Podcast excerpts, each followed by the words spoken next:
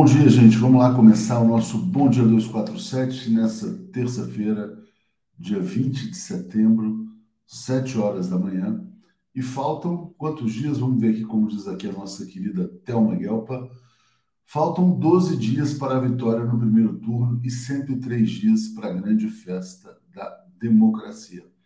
Obrigado, Thelma. Deixa eu bloquear aqui já um bolsominion aqui nessa manhã. É sempre um prazer bloquear vocês, viu, bolsominions? Porque você, assim, realmente, depois daquele papelão lá em Londres, vocês ainda têm a cara de pau de aparecer aqui, realmente é inacreditável. Bom, pesquisa IPEC mostra, então, vitória do ex-presidente Lula no primeiro turno. 52% dos votos válidos. E olha que ainda nem começou para valer o voto útil. Né? O Lula está pescando ali no mar dos indecisos. Tem análises que mostram que ele pode, além disso, é fundamental alargar essa vantagem, chegar a 54, 55, quiçá 60% dos votos válidos, para não permitir nenhum tipo de contestação. Né? Simone Tebet, nenhuma chance. Está dizendo que o Lula vai se transformar num Peron caso vença as eleições. Né? Então, eleitores da Simone Tebet não desperdicem seu voto. Ciro Gomes, idem. Ontem se acabou de vez no programa do Ratinho, dizendo que a culpa da. Os problemas de segurança pública são culpa da esquerda caviar, que cheira cocaína, nessas bobagens todas, atacou o PT, o ex-presidente Lula, etc. e tal. Chance zero também. Os ciristas já perceberam, os brisolistas também. Então, se você pensar em votar no Ciro Gomes, não rasgue seu voto. Eleitores do, do Ciro, da Simone tal, migrando para Lula, ele pode sim superar os 55% dos votos válidos. E por que, que isso é importante? Uma vitória no primeiro turno torna o presidente muito mais forte para promover as mudanças necessárias nesse país. Ele fica muito menos dependente do chamado centro, né, que é o centro golpista que promoveu o golpe de Estado de 2016. Bom, ontem evento importantíssimo, todo mundo viu. Oito presidenciáveis participaram de um encontro com Lula e Alckmin, declarando apoio ao ex-presidente Lula. Todos muito importantes, Luciana Genro, João Vicente Goulart, Cristóvão Buarque, Boulos, etc. Alguns já estavam, né, como é o caso do Boulos, mas o mais importante, objetivamente, é o Henrique Meirelles. Por quê? Porque o Henrique Meirelles é aquele queridinho dos mercados financeiros. Olha, poucos jornalistas entrevistaram Meirelles tantas vezes quanto eu durante o governo Lula. Meirelles foi um excepcional presidente de Banco Central. Garantiu uma inflação média de 4, 4,5% durante os oito anos do governo Lula. O governo Lula foi o governo que melhor controlou a inflação na história do Brasil. Essa inflação baixa garantiu um ciclo de crédito importantíssimo na economia brasileira, incorporando massas gigantescas ao mercado de consumo. 40 milhões de pessoas saíram da pobreza, da miséria, e o Meirelles deu uma contribuição decisiva para a independência econômica do Brasil com a política de acumulação de reservas internacionais. O problema do Meirelles foi como ministro da Economia. Como ministro da Fazenda do governo Temer, ele foi absolutamente dogmático, trouxe essas ideias liberais que não tem nenhuma base científica, como o teto de gastos, né? se mantém aferrado a isso, mas o importante é que ele veio. Né? Então, o Meirelles, apoiando o Lula, ele dá uma contribuição decisiva. O dólar caiu fortemente ontem, bolsa subiu no Brasil. E eu falei ontem no programa Léo ao Quadrado, reitero, para quem estiver pensando em viajar ao exterior, espera um pouquinho mais, espera o Lula ganhar, tomar posse, esse dólar vai cair para 4, 4,50 a moeda brasileira vai se valorizar muito, e é por isso que os ruralistas atacam o ex-presidente Lula, porque a valorização da moeda brasileira, na verdade, diminui a rentabilidade dos setores exportadores. Eles só estão pensando no próprio bolso. Tem nada a ver com Deus, pátria, família, não. Eles estão vendo o seguinte, dizer, quanto que a saca de soja, de café, de milho, do que seja, rende para o bolso deles aqui em moeda local. Então, não se enganem com esses ruralistas ou com qualquer um que defenda o Bolsonaro em geral. Ele só está tá pensando no seu próprio interesse e não na coletividade. Já já vou trazer aqui o Zé Reinaldo, mas tem muitos comentários. Vamos começar pelos comentários. Já já a gente segue com o nosso querido Zé Reinaldo. Bom, a Thelma já disse aqui, né? 12 dias, 103 dias para a festa democrática. Rosângela, primeiro turno, Lula já, é isso aí. Alexandre Desidério, faltam 12 dias para a grande virada. Inês Barbosa, vitória de Lula no primeiro turno. E Maria Helena, bom dia, Léo, sem medo de ser feliz, vamos eleger Lula no primeiro turno. Eu tenho praticamente certeza de que isso vai acontecer. E notícia muito importante trazida pelo Jamil Chad: os países democráticos do mundo preparam o reconhecimento imediato da vitória do Lula assim que forem divulgados os boletins do Tribunal Superior Eleitoral no próximo dia 2. Então, o mundo vai dizer: olha, Lula é o presidente do Brasil e Jair Bolsonaro é um idiota completo. Bom, vamos lá, trazendo aqui o Zé Reinaldo. Cadê o Zé? Zé está aqui. O comentário de Zé Reinaldo. Bom dia, Zé. Tudo bem com você? Bom dia, Léo. Seu som está um pouquinho abafado. Será que eu estou com o microfone errado? Vamos ver se eu estou com o microfone errado aqui. Espera aí, configurações. É, estou com o microfone errado. Ah, ainda bem que falou, Zé. Agora sim, melhorou bastante. Eu tinha mandado uma mensagem no zap, mas você não viu. Não, o que acontece é o seguinte, cara. Quando a gente é, põe essa musiquinha, aí quando volta para o nosso, às vezes ele volta no microfone padrão do computador, que não é este aqui.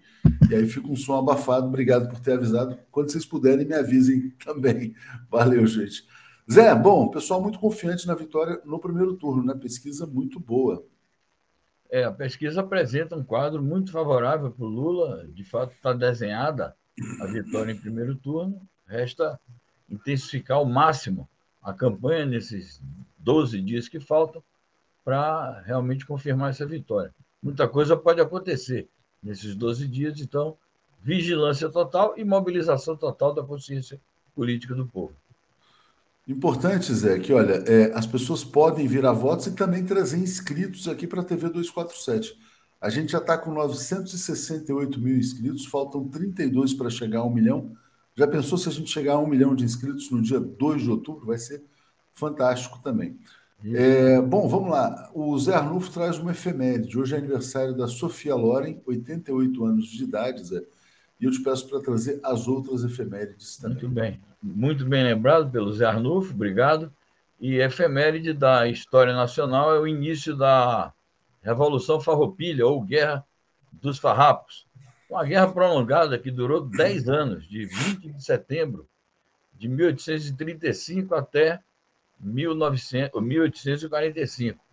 Uma guerra que foi marcada por, pelo sentimento federalista e republicano. Há muitas controvérsias sobre o caráter abolicionista ou não daquela guerra e mesmo sobre o ato final de traição do Canabarro, que fez um acordo com o, o Lima e Silva, o Duque de Caxias, e eles perpetraram ali o famoso, o famigerado massacre do Porongo, que assassinou os lanceiros negros, né?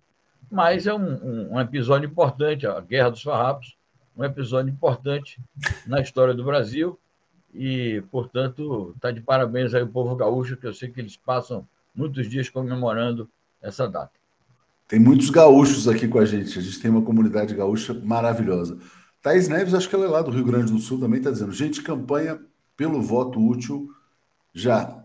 Zé, olha só, Uh, a gente está aqui, na verdade, hoje, prestes a assistir a mais um vexame do Jair Bolsonaro, né? porque hoje vai ser aberta a Assembleia Geral das Nações Unidas. Então, fala para a gente qual que é a expectativa geral. Eu imagino que a Ucrânia seja o tema central, mas o Bolsonaro deve ir lá falar sobre comunismo, ideologia de gênero, deve ir lá falar, sei lá, sobre Malafaia, né? Não sei o que ele tem a dizer para o mundo deve falar sobre fraude nas urnas eletrônicas. Enfim, vai ser mais um vexame internacional protagonizado por essa figura indigna e repulsiva. Diga, Zé, qual a expectativa hoje para a abertura da Assembleia Geral da ONU? Bom, nós publicamos hoje duas matérias importantes sobre esse assunto. Naturalmente que a Assembleia Geral da ONU é um acontecimento político importante, embora é, todo mundo reconheça o caráter limitado do poder da ONU para enfrentar os graves problemas internacionais. De qualquer maneira, é, a gente destaca primeiro essa matéria aí, que um dos focos centrais da Assembleia será a, a guerra na Ucrânia. Há uma expectativa quanto ao pronunciamento do Zelensky, que está previsto para amanhã, um pronunciamento por vídeo. É, certamente que haverá controvérsias, porque a Rússia vai naturalmente responder, mas é, certamente que o tema Ucrânia vai estar no foco é, dos debates.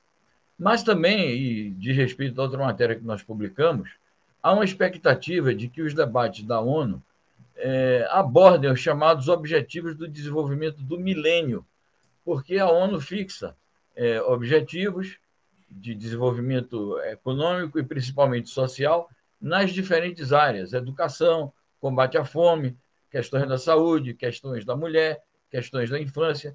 Há uma lista de questões que a ONU, eh, todo ano, renova o debate sobre isso, a ver se alcança as metas que já foram previamente estabelecidas.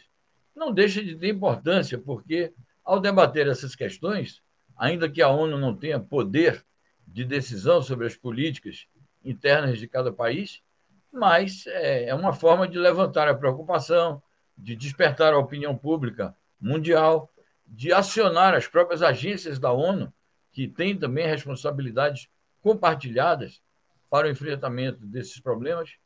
Então, eu acho isso, apesar dos limites da ONU, é sempre um acontecimento importante a realização dos debates gerais na Assembleia Geral da ONU. Quanto ao Bolsonaro, além de tudo que você falou, é isso. Ele pode também dizer que está com ele que está com 60%, ele que vai ganhar, e que se ele não ganhar um golpe do TSE, ele vai tentar preparar um ambiente para o seu próprio golpe, mas vai fracassar.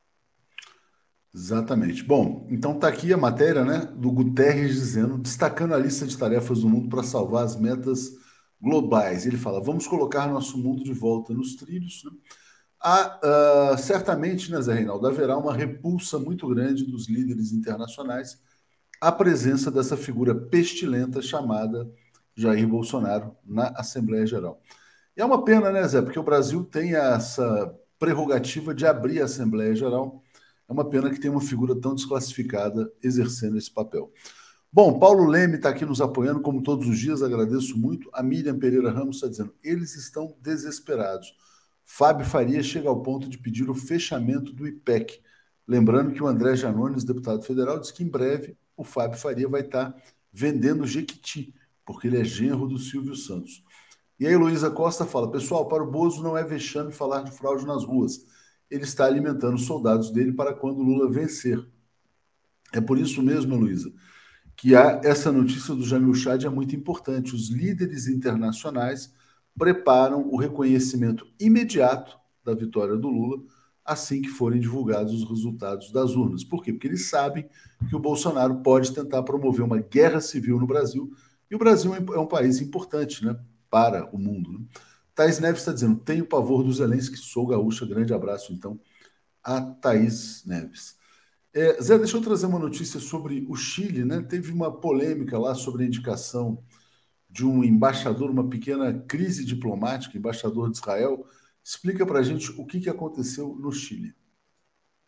Pois é, eu, no momento em que o embaixador, o novo embaixador israelense ia se acreditar perante o presidente da República, Gabriel Boric, ele já se encontrava, o embaixador, no Palácio La Moneda, chegou a notícia de que Israel tinha cometido mais um crime, porque são crimes cotidianos que esse Estado pária é, comete contra a população palestina. Tinha assassinado um garoto de 17, 17 anos, e diante da repercussão negativa que esse fato teve, o presidente Boric, então, tipo, deu meia volta e disse: não vou para a solenidade de acreditação do novo embaixador, mandou uma ordem de que ele se retirasse do palácio e que ia adiar a, a acreditação.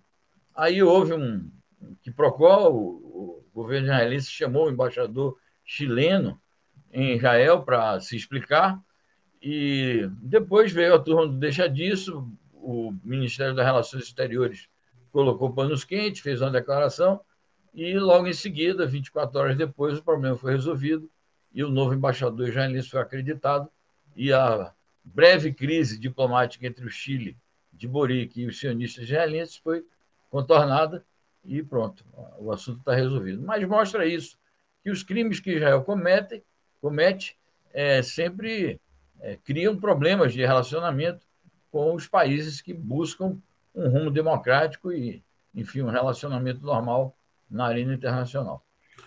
Zé, tem gente perguntando como é que foi a chegada do Pestilento a Nova York, marcada por protestos. Como sempre, né, por onde ele vai, ele é alvo de protestos de brasileiros e de estrangeiros. A gente vai mostrar já já. Agradeço aqui a Bárbara Arena nos apoiando, Regina Líssima dizendo Lula no primeiro turno e destacando a importância de parlamentares progressistas, né? É, e aqui, olha, o Nilo Alves Júnior, creio que a ONU só vai se tornar uma instituição neutra e representante dependente do conjunto das nações quando mudar sua sede para outro país. É, Nilson Abreu, no dia 2 de outubro à noite, os bosonazes colocarão a viola no saco e não farão nada. E a Cláudia Guidu se tornou assinante. Deixa eu só botar já uma foto aqui da recepção ao Pestilento lá em Nova York É, é aqui que está, deixa eu ver, peraí, vou compartilhar, mas essa imagem aqui. Então tá aqui, ó. Próxima parada, Bangu 1, né? Então esses são os protestos lá contra ele. É, 51 em dinheiro vivo, Stop Bolsonaro Internacional. Daqui a pouco eu rodo um videozinho também sobre essa chegada dele a Nova York. Zé, uh, vamos falar então sobre a guerra na Ucrânia. Tem um referendo na região do Donbass para uma possível incorporação à Rússia, Zé. Então, explica para a gente qual que é o status da guerra. Bom, isso é uma fase nova que se abre se esses referendos se concretizarem. Seriam três referendos, é, dois nas duas repúblicas que formam parte do Donbass, Lugansk e Donetsk, e um outro mais ao sul, na região de Kherson, que todas as três regiões, é, as duas províncias do Donbass, mais a região de Kherson, estão sob ocupação russa. As novas autoridades locais dessas três províncias estão reivindicando a realização de um referendo à moda do que foi feito há oito anos na Crimeia para decidir sobre a incorporação ao território da Rússia. É, se isso ocorrer, o que, o que é que vai é, configurar? Que situação nova será criada? É, esses territórios fazendo parte da Rússia, qualquer ataque a eles será um ataque à Rússia. Portanto, vai ilegitimar esses ataques que a Ucrânia está realizando contra o Donbass e contra Kherson. Além disso, vai criar uma situação gravíssima para a OTAN, que está fornecendo armas para a Ucrânia atacar essas regiões. Então, a OTAN estaria indiretamente atacando o território da Rússia. Então, isto criaria uma situação nova, porque é preciso sempre lembrar o seguinte: apesar de que se caracteriza guerra na Ucrânia, é, mas a Rússia nunca fez uma declaração de guerra propriamente dita entre uma nação e outra. O que a Rússia está realizando formalmente é uma operação militar em socorro a duas reivindicações que foram feitas por aquelas repúblicas. Então, uma declaração de guerra muda é, de figura, muda o status do conflito. E, portanto, o risco de se generalizar um conflito na Europa aumenta se essas regiões se incorporarem à Rússia e se a Rússia for efetivamente atacada por armas da OTAN. Além disso, é preciso destacar que isto representaria a reparação de erros históricos é, que foram cometidos no passado, que foi a atribuição é, desses territórios que são de população etnicamente russa, é, eles foram atribuídos à Ucrânia. Então, seria a forma de reparar essas injustiças do passado e de pôr fim definitivamente ao massacre dessas populações pelo governo central da Ucrânia. Zé, eu quero trazer aqui uma notícia sobre a questão russo-ucraniana, né, que é o papel da Turquia. O Erdogan tem sido interlocutor do Vladimir Putin e diz que Putin quer acabar com a crise na Ucrânia o mais rápido possível. A, a Turquia vem tendo um papel construtivo nessa crise, Zé? É, eu acho que sim. A Turquia tem mantido um relacionamento equilibrado com a Rússia, tem muitas contradições com a Rússia, mas ela tem também seus interesses de resolver esses problemas, porque tem ali a proximidade com o seu território a partir do Mar Negro, tem o problema da, do fornecimento de alimentos, tem é, eventuais acordos militares que a Turquia quer fazer com a Rússia, inclusive a compra de sistemas antimísseis. Então, ela sempre tem procurado é, ser assim um, um país é, que oferece bons ofícios, como se diz na diplomacia, para é, pacificar a Rússia e a Ucrânia. Inclusive, foi sede já é, da última conversação é, de paz entre a última negociação realizada em março foi feita no território da Turquia. Agora, eu acho que ele é muito otimista, o Erdogan. Ele está fazendo uma jogada dizendo que é, o Putin tem todo o interesse.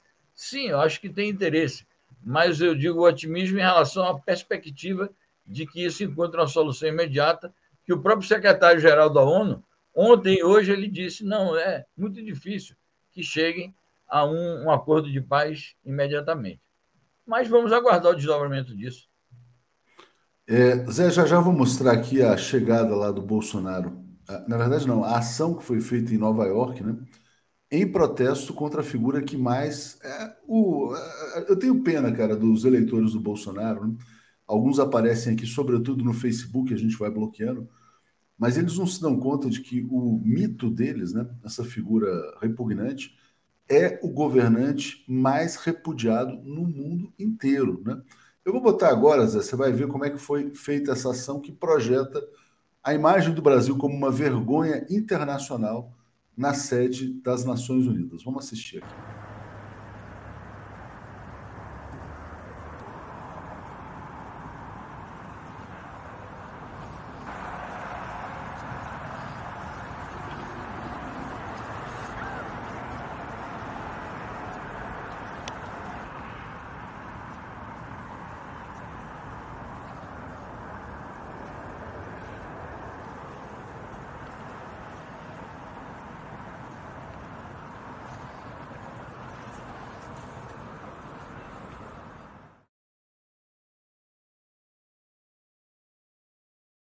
Bolsonaro vergonha mundial, isso foi nessa madrugada, né? Ação dos manifestantes que consideram essa figura uma vergonha internacional, um grande mentiroso e uma ameaça à humanidade, né? Hoje tem uma outra notícia. É, antes de deixar o Palácio do Planalto, Zé, ele, ele pretende perdoar 15 bilhões de reais em multas ambientais. Ele quer anistiar todos os desmatadores da Amazônia. Então, essa é mais uma das razões. Fora o fato de ser miliciano, genocida, isso que as pessoas sabem também. Zé, fala um pouco sobre a imagem do Brasil, já já a gente volta aqui para as notícias internacionais. É, de fato, o Brasil nunca teve uma imagem tão deteriorada no exterior, e eu quero parabenizar os que organizaram esta ação de propaganda contra esse genocida, é, mostrando o repúdio que ele, é, de que ele é alvo perante a comunidade internacional e certamente os brasileiros, que são numerosos, vivendo em Nova York. E é preciso, de fato, além de todos os problemas internos que nós enfrentamos, você deu esses exemplos aí, em relação a, aos depredadores do meio ambiente, a gente poderia falar também dos garimpeiros ilegais, é, de todas as formas de banditismo e de criminalidade que proliferaram no Brasil debaixo desse mandato aí ruinoso. É, mas, além dos problemas internos do Brasil, a gente deve falar sobre a imagem internacional Consta que ele vai querer fazer articulações durante essa breve passagem por Nova York com representantes da direita internacional. É, os seus patrões lá ligados ao trumpismo, ao Bano, etc., estão é, cogitando de transformá-lo, depois que ele sair do Palácio do Planalto, numa espécie de liderança é, da extrema-direita mundial. Então, ele pretende organizar o seu exército de milicianos aqui internamente e também o conjunto de relações políticas internacionalmente para apostar no, no, nos futuros conflitos que inevitavelmente vão aparecer, conflitos sociais no Brasil e no mundo. De modo que é preciso, sim, organizar essa resistência e esse repúdio e essa denúncia dos crimes do Bolsonaro. A Margarete Barroso tem toda, toda razão, né? O, esse Bolsonaro só envergonha o Brasil. Então, protestos lá em Nova York no dia da Assembleia, e esse discurso vai ser mais uma marca negativa na história do Brasil. Nunca o Brasil passou tanta vergonha como em Londres no fim de semana e como passará hoje em Nova York, né? Bom, vamos lá, Zé. Nos Estados Unidos, uma notícia importante também. Essa aqui, ó. Blinken discute caminho para acordo com os ministros das Relações Exteriores da Armênia e do Azerbaijão. Fala sobre a crise na Ásia Central, Zé, por favor. Muito bem. Há um conflito histórico entre a Armênia e o Azerbaijão em torno daquela região chamada Nagorno-Karabakh, que a comunidade internacional reconhece como pertencente ao Azerbaijão, mas isso é contestado e, sobretudo, é alvo de contestação é, o ataque que o Azerbaijão faz constantemente às forças armênias. É, naturalmente, os, os estadunidenses estão interessados em interferir Nesse conflito, primeiramente, eles querem aparecer como pacificadores, eles estão interessados porque aquilo é uma área de influência da Rússia. Então, é, querem aparecer como pacificadores, e o Blink anunciou que conseguiu reunir os ministros das Relações Exteriores de um e outro lado e disse que vai patrocinar é, acordos de paz quando a Rússia também já está envolvida na questão. A própria Rússia foi é, requerida pelas duas partes para ajudar a resolver o problema. De qualquer maneira, É, tudo bem, vamos ver se ele realmente consegue estabelecer um, um termo de convivência entre essas comunidades e, naturalmente, vamos aguardar a reação da Rússia, se a Rússia estaria aceitando esses supostos bons ofícios do Blinken ou se vai contestar. Aparentemente, a Rússia encarou com naturalidade, uma vez que a própria agência oficial de notícias da Rússia deu destaque a esta informação. Mas vamos aguardar o dia seguinte, ver se a Rússia, de fato, é, aceita essa interveniência do Antony Blinken. O gado está enlouquecido, diz o Luciano Ferreira. O Luciano Ferreira está acompanhando lá pelo Facebook, porque é por lá que eles entram, né? Eles sabem que para entrar aqui pelo YouTube, onde a gente tem uma comunidade muito ativa, estamos chegando perto de um milhão de inscritos. O, as pessoas têm que ser inscritas há 20 minutos. Então, no Facebook, às vezes o gado vai lá e eles ficam nervosos, né? Eles passam vergonha, eles não se cansam de passar vergonha, né? É, teve um até que falou o seguinte: quer dizer, quem vota em X é cúmplice de ladrão. Pois é. Eu, o cara tem 51 imóveis comprados em dinheiro vivo e esses caras têm a pachorra de defender a honestidade de um bandido, né? Que é quem eles apoiam.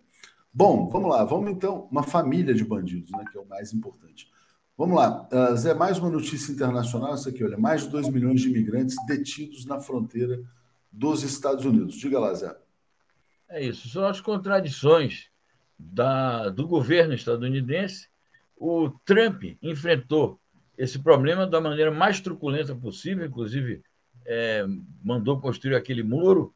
Aliás, o muro foi também motivo de ladruagem por parte do Steve Bannon.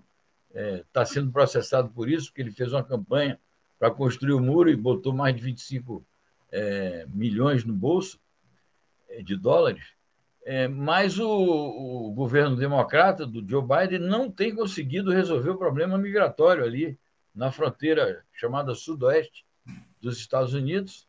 Há uma pressão muito grande de países empobrecidos da América Central para ingressar no território estadunidense. Eles confinam as pessoas ali na fronteira.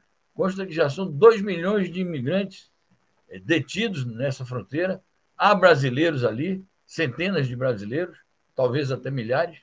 Enfim, é um drama é, social que assola a região centro-americana e que os Estados Unidos não conseguem enfrentar, porque o país, naturalmente, é, se sente, como um país imperialista que é, se sente no direito de barrar a entrada desses, enfim, desses imigrantes que vão em busca de uma vida melhor, porque os seus países foram massacrados pelas políticas é, desiguais que os Estados Unidos promoveram em relação a eles. É um, um, drama sem fim essa questão dos, dos imigrantes ali na fronteira estadunidense. Certamente. Zé, vamos trazer os comentários finais aqui antes de trazer é, o Paulo e o Alex. A Margarete dizendo: Bom dia, agora pela manhã eu vi o clipe do Hino Inominável, impactante, obra-prima. A única coisa que conseguia falar era: Meu Deus, de fato, os artistas também estão se mobilizando contra essa vergonha planetária que destrói o Brasil. Marcelo Show, meu querido amigo lá de Fortaleza, é, no mundo inteiro ninguém aguenta mais o presidente do Brasil. Alexandre Sampaio nos apoiando aqui. Alexandre Desiderio, será que a campanha de Lula está preparada para compra de voto em grande escala pelo Centrão na véspera da eleição? É, tem isso, né? Será que eles vão usar o dinheiro do orçamento secreto para compra de voto? A Bárbara Arena apoiando, tem também Biase Arquitetura. E uma pergunta para vocês antes, a gente fechar aqui, do Fernando Castro. É, fale sobre a questão da Rússia com a Moldávia. Lá tem exércitos russos e possibilidade de tomada de Odessa por lá. Alguma informação, Zé? Informação nova não, isso é uma questão, digamos, que aparece sempre no quadro desse conflito com a Ucrânia. Há uma comunidade russa ali na Moldávia, chamada Transnistria, e há uma possibilidade, sim, de que a Rússia é, também ataque por ali, mas não é a questão que está colocada de imediato. Acho que a questão de imediato permanece ali no Donbass, e em relação ao sul do, da Ucrânia, Kherson, a questão de Odessa é algo a se ver, na minha opinião, na minha percepção, mais adiante, sempre fazendo a ressalva de que a gente não conhece em detalhes os planos dos Estados maiores e muito menos do Estado Maior russo. Mas existe sim essa possibilidade. Zé, obrigado a você. Então vamos seguir. O Ivo Miranda Gomes fala assim: Atus, comente sobre a tentativa da Receita de cobrar 18 milhões de IR do presidente Lula. Se for isso, nem vi essa notícia, mas se estiver acontecendo, evidentemente, é aparelhamento da Receita Federal pela milícia, né? Pelos milicianos. Zé, agradeço muito. Vamos em frente, chamando aqui Paulo e Alex. Valeu. Bom dia. Um abraço. Tchau, tchau. Alex Sonic e Paulo Moreira Leite. Bom dia, gente. Bom dia, Paulo. Bom dia, Alex. Tudo bem, Paulo? Bom dia, Alex. Bom dia, Tuxi. Bom dia a todos e todas da TV 247. Estamos aí numa semana muito emocionante. É, bom, bom, bons sinais. Bom dia, Alex. Tudo bem com você? Bom dia, tudo bem, Léo, Paulo, todo mundo. Esse hino ao inominável é uma opereta, é uma obra-prima. Eu vi aí as pessoas comentando, eu já escutei. É, é, é, é, é uma opereta maravilhosa, uma letra fantástica. Não sei se vocês já viram, vale a pena. É muito bom. Tá no canal Cortes 247, a gente subiu lá, as pessoas podem achar por lá também o hino ao inominável, né? Gente, a, a gente tem assim hoje dois grandes temas, né? Na verdade, a pesquisa IPEC que mostra a vitória do ex-presidente Lula no primeiro turno e hoje a abertura da Assembleia Geral da ONU, onde vai haver mais um vexame protagonizado pelo Bolsonaro. Né? Até o Vilas Boas já começa assim. No ano que vem teremos um grande estadista abrindo a Assembleia Geral da ONU, será o ex-presidente Lula. Mas, Paulo, sua expectativa para o dia de hoje, porque pode ser a última bala na agulha é, do Jair Bolsonaro. Ele vai falar lá sobre fraude eleitoral, essas coisas todas. Ele não tem argumento, né? Ele só, só resta ele tentar estimular o golpismo e a guerra civil aqui no Brasil. Diga, Paulo. Pois é, uh, o, o, Bolsonaro vai desperdiçar, né, mais uma vez, uh, a chance de abrir uma Assembleia da ONU. O que em qualquer país, para qualquer país do mundo, é uma grande oportunidade para você colocar problemas sérios, apresentar reivindicações e demonstrar uma competência básica para debater os problemas do mundo. Mas para isso é preciso ser estadista. Para isso é preciso ter uma visão real da, dos problemas econômicos, sociais e políticos do planeta e o que, que a ONU poderia fazer para resolvê-los. Mas o Bolsonaro, ele é medíocre. Quando ele fala do Brasil, que ele só tem a ideia dele é repressão, é destruição da democracia, e quando ele vai na ONU é a mesma coisa. Ele sempre vai fazer esse discurso, discurso uh, uh, alarmista, desesperado, porque ele não tem proposta para fazer. A proposta dele, absolutamente, nós sabemos, é destrutiva, é acabar com direitos, é acabar com conquistas da humanidade. Ele quer eliminar esse, o século de estado de bem-estar social e o que mais a gente quiser de democracia. Então, ele não tem que falar, ele vai fazer mais uma patetada, que é isso que ele vai fazer, e a gente espera que a gente não precise perder muito tempo falando sobre isso. Vai ter que tratar, vai ter que mostrar mas ele não, não, não, não tem perspectiva alguma, nem de um ponto de vista de reforma do capitalismo, nem de um ponto de vista de melhoria dos povos uh, pobres do mundo, nem um ponto de vista. Ele, ele simplesmente é aquele sujeito que tem uma ideologia fascista, que não tem resposta para nada e que vai lá fazer uma, uma patetada para, assim, é um espetáculo para agradar a, a, a, o, o bando que o apoia que nós, felizmente, nós estamos vendo um bando cada vez menor, embora muito barulhento. Barulhento, né? O bando está nervoso aqui nos nossos comentários ali no Facebook. Pedro Gustavo está dizendo: tal padre Kelman foi convidado para debate sábado no, no, SBT, só fala em comunismo, Bozo vai, Lula não. Isso não vai prejudicar nas pesquisas? Vão bater sem não. Não, vai prejudicar. O Lula tá, faz muito bem em não participar de debate no SBT. Né? O ministro da comunicação do Bolsonaro é o genro do Silvio Santos, eles devem estar em campanha para eleger ou reeleger o inominável, mas vão perder, os votos já estão consolidados. Alex, o que, você acha que vai acontecer hoje nessa Assembleia Geral da ONU, na abertura no discurso do uh, inominável? Diga, Alex. Vai ser mais um comício ilegal, usurpador. A estratégia da campanha de usar essas viagens internacionais para dar uma imagem de estadista Bolsonaro fracassou totalmente, né? Ao, contrário, ele se mostrou aquele, aquele sujeito vulgar, é, ao contrário do, do, do, estadista, que não respeita nem o luto dos ingleses, né? É, não respeita, quer dizer, ele, ele foi lá atacar a Inglaterra, ah, a gasolina aqui está cara, não sei o quê, quer dizer, é o, é o antidiplomático, é o anti-estadista. E na, na, ONU hoje vai ser a mesma coisa. Né? Ele vai tentar usar o púlpito ali da ONU principal, né? púlpito da, da, da do, do, do, mundo para fazer, fazer campanha. Isso aí não, não adianta nada, porque campanha, quem que ele agrega? Você deve ter percebido. Quais foram os aliados que ele atraiu durante essa campanha? Zero. Enquanto o Lula toda hora aparece com aliados novos, o Bolsonaro não agrega nada. Então, esse tipo de, de, de manifestação na Inglaterra uh, e na ONU hoje não, não acrescenta nada à, à, à, votação dele, ao contrário, isso aí faz com que aqueles indecisos né, eh, se voltem mais para, para votar no Lula, né? É, exatamente, Alex. E essa aqui é essa matéria do valor econômico, dizendo que a viagem para o funeral frustrou os planos, até os aliados reconhecem que esse cara só fala merda, né? Então eles esperam, ah, o cara vai ter lá uma cena, vai no funeral, pode aparecer como estadista, ele vai lá e aparece como o imbecil que de fato é. Paulo, e aí o seguinte, o Alex falou essa questão dos indecisos, né? Tem uma análise muito interessante publicada no jornal Estado de São Paulo hoje por um professor da Fundação Getúlio Vargas, dizendo que, olha, o Lula pode vencer no primeiro turno mesmo sem o voto útil. O que ele está pescando nesse momento são os votos dos indecisos. Né? Então, já te passo para começar a analisar essa pesquisa IPEC, que mostra o ex-presidente Lula com 52% dos votos válidos, ou seja, mais do que a soma dos adversários e a vitória no primeiro turno. Diga, Paulo. Olha, vamos, sempre vamos lembrar né, que a eleição só se ganha na urna, só se ganha depois quando se contam os votos. Então ninguém precisa ficar de salto alto, ninguém precisa achar que já ganhou. Mas a gente precisa admitir também que as chances do Lula ganhar essa eleição no primeiro turno são muito reais.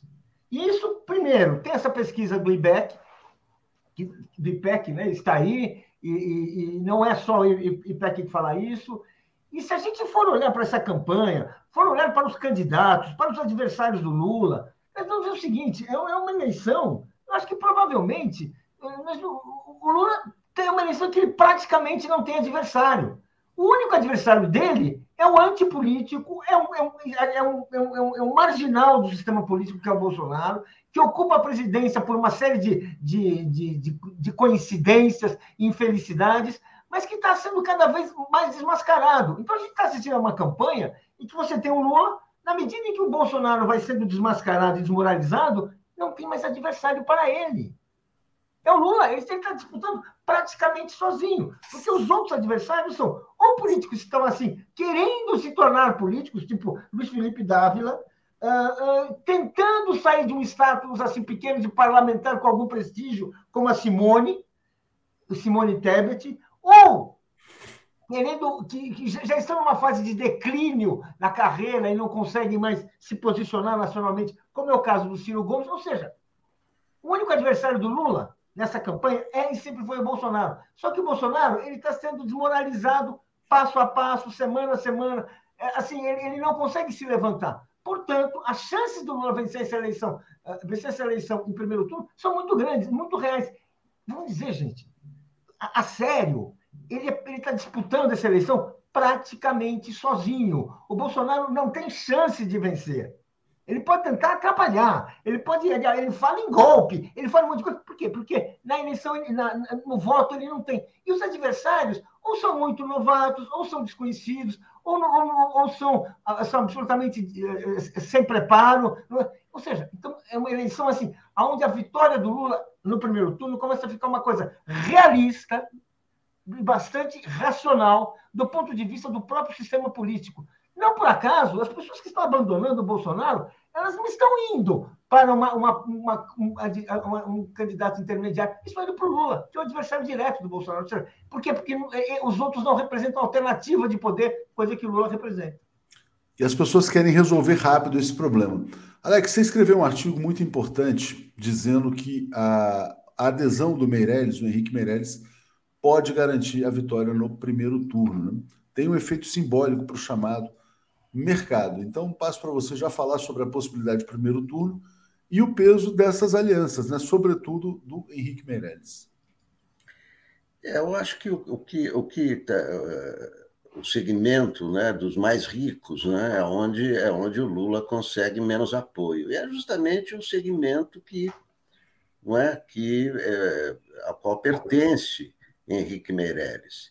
Henrique Meirelles, né, com toda a sua. É, é, sabemos muito bem quais são as posições dele, e etc. Não, não são diferentes, muito diferentes as posições do Lula, mas é, a questão agora não é essa. A questão não é se Meirelles vai participar do governo ou não. A, a questão é que Meirelles é, é, uma testemunha do que foi o governo Lula, que não é de esquerda.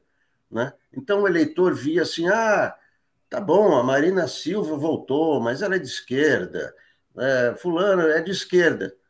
É, Henrique Meirelles é de direita.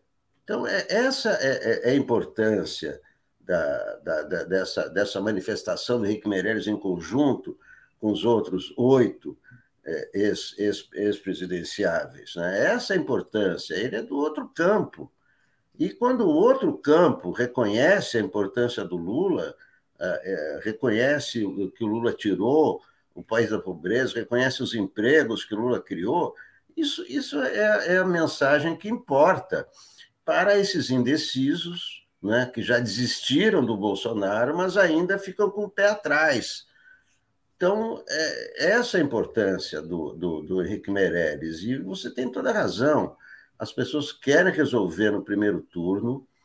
O, o, o, Bolsonaro, a única coisa que a campanha do Bolsonaro fez, primeiro, combateu as urnas eletrônicas, agora está combatendo as pesquisas, combatendo as pesquisas que são unânimes. Então, é, ontem, é, o, o, o, o genro do, do Silvio Santos, antes de, de sair o resultado do IPEC, já disse ali que o, é, a população vai pedir o fechamento do IPEC no dia 2 de outubro. Agora eles querem fechar a, a, as pesquisas. Quer dizer, é, isso, isso revela a, a, derrota. Né? Quem, né, quem, é, é, quem, quem tem certeza de que não vai ser derrotado não combate pesquisa.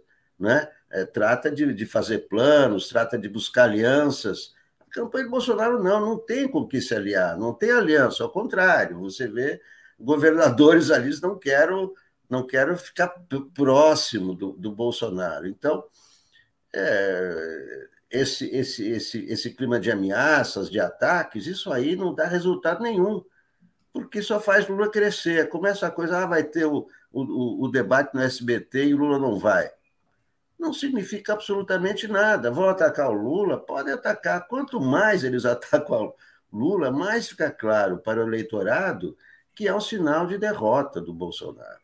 Certamente. Vou ler os comentários aqui. Já vou te voltar aqui, Paulo, com o tema do Meirelles ainda.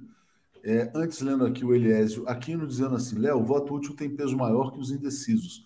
Se nada acontecer, Lula vence no primeiro turno. Nilson Abreu, comentem as manifestações independentes da presença do Lula em várias cidades do interior. Né? O Lula tem muito apoio espalhado pelo Brasil inteiro. Né? Thaís Neves dizendo, preocupada com os milicos no TSE, essa é a preocupação dela.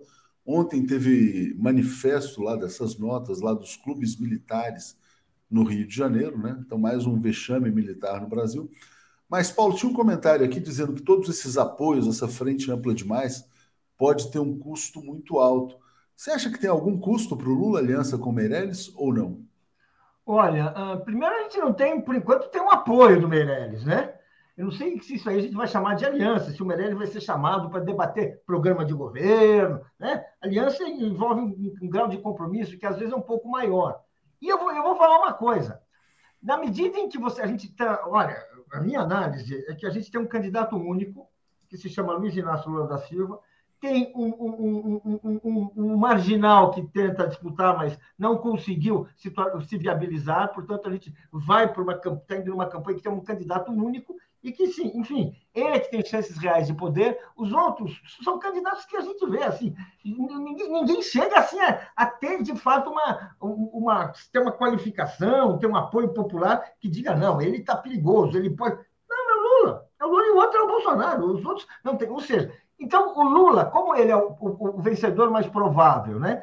ele será assim, alvo de muitas pressões, porque todos os interesses que poderiam estar aparecendo no debate da campanha não vão aparecer. Todos vão, assim, os mais assim preparados, os, você deu a qualificação que você quiser. Eles vão apoiar o Lula e, evidentemente, vão, vão tentar, porque é da natureza humana, né? Ninguém, assim, não existe almoço grátis, né? Também não existe apoio político grátis. Ninguém dá voto de graça quando você pode uh, uh, pedir alguma coisa em troca. Então, eu acho que setores conservadores, que não têm candidato, que já viram que não tem candidato e que não, e, e que não, não, não tem a menor possibilidade também de se compor com o Bolsonaro, bem, eles apoiam o Lula, o que é muito bom, mas com a esperança de ter uma troca, de fazer uma troca. Eu acho, por exemplo, que o Meirelles ele é um sujeito, é um quadro político, é um quadro do pensamento econômico brasileiro, ele, tem, ele é um sujeito formado, convicto, não esconde as suas convicções,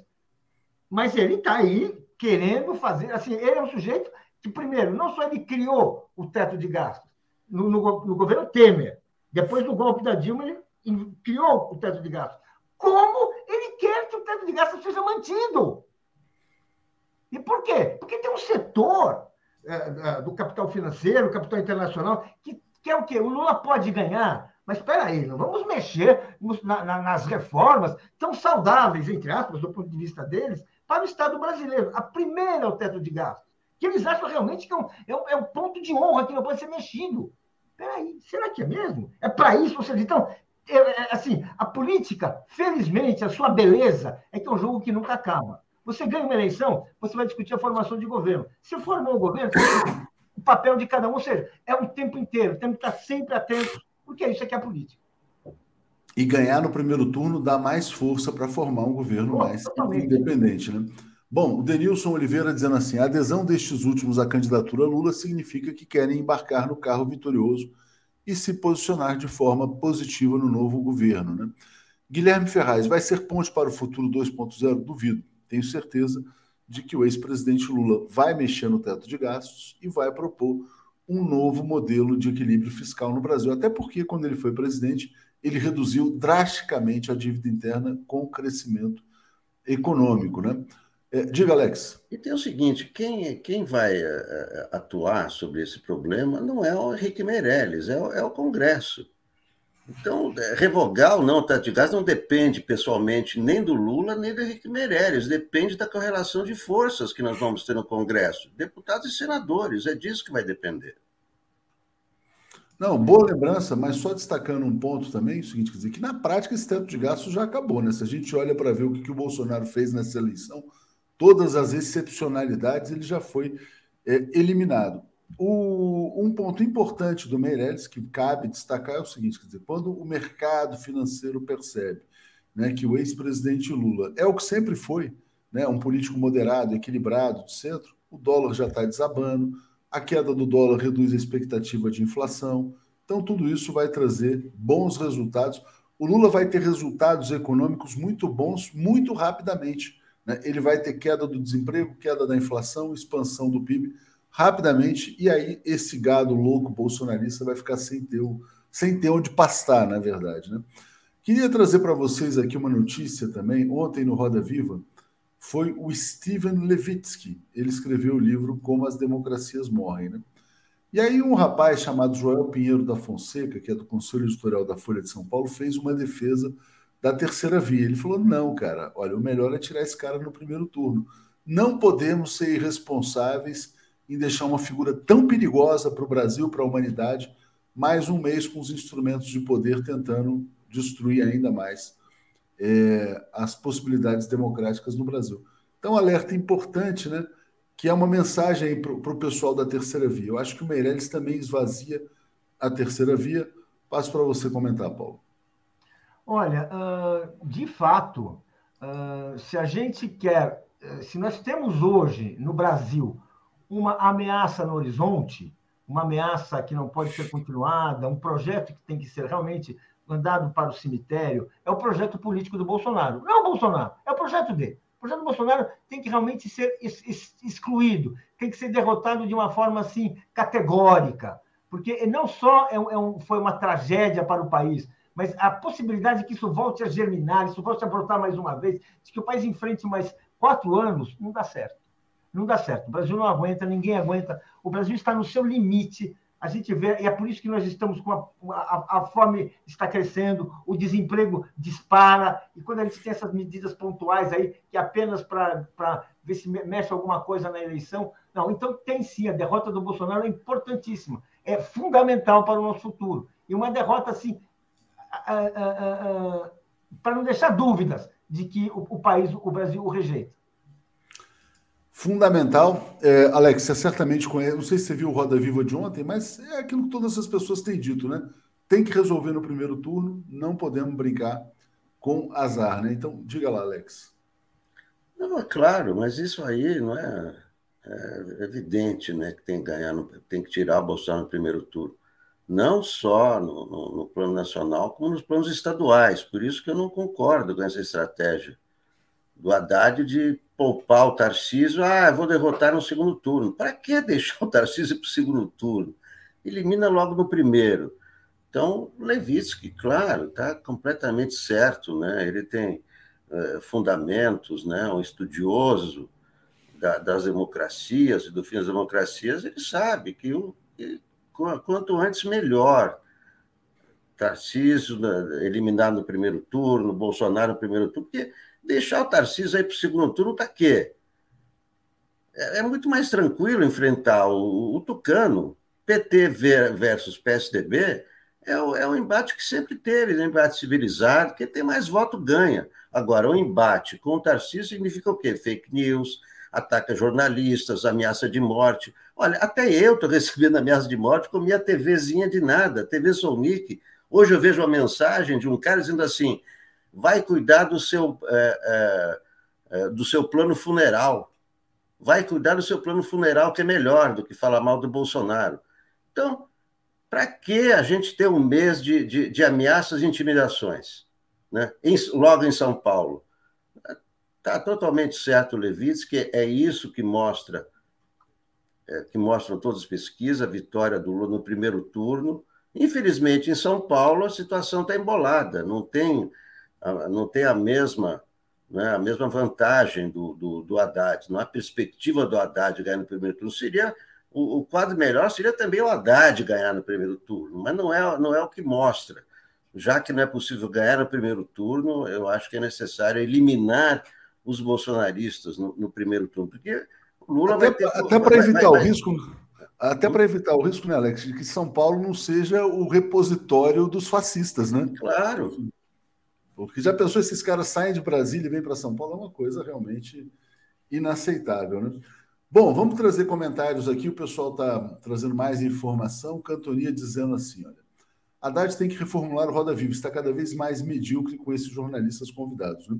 Jairo Costa, o discreto aumento do PIB só mostra que as políticas de inserção do pobre na economia são eficazes. Lula provou e mesmo fora do governo prova, só que Lula faz de maneira estrutural e não emergencial Lula no primeiro turno, certamente.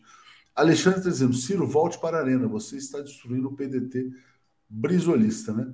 Curioso aqui, o Fábio Faria, genro do Silvio Santos, ele está ele tá ensandecido nas redes sociais, está até fazendo propaganda para o Lula. Ele botou assim: vamos guardar esses números. Nordeste, Lula 63, Bolsonaro 18. Sudeste, Lula 43, Bolsonaro 32.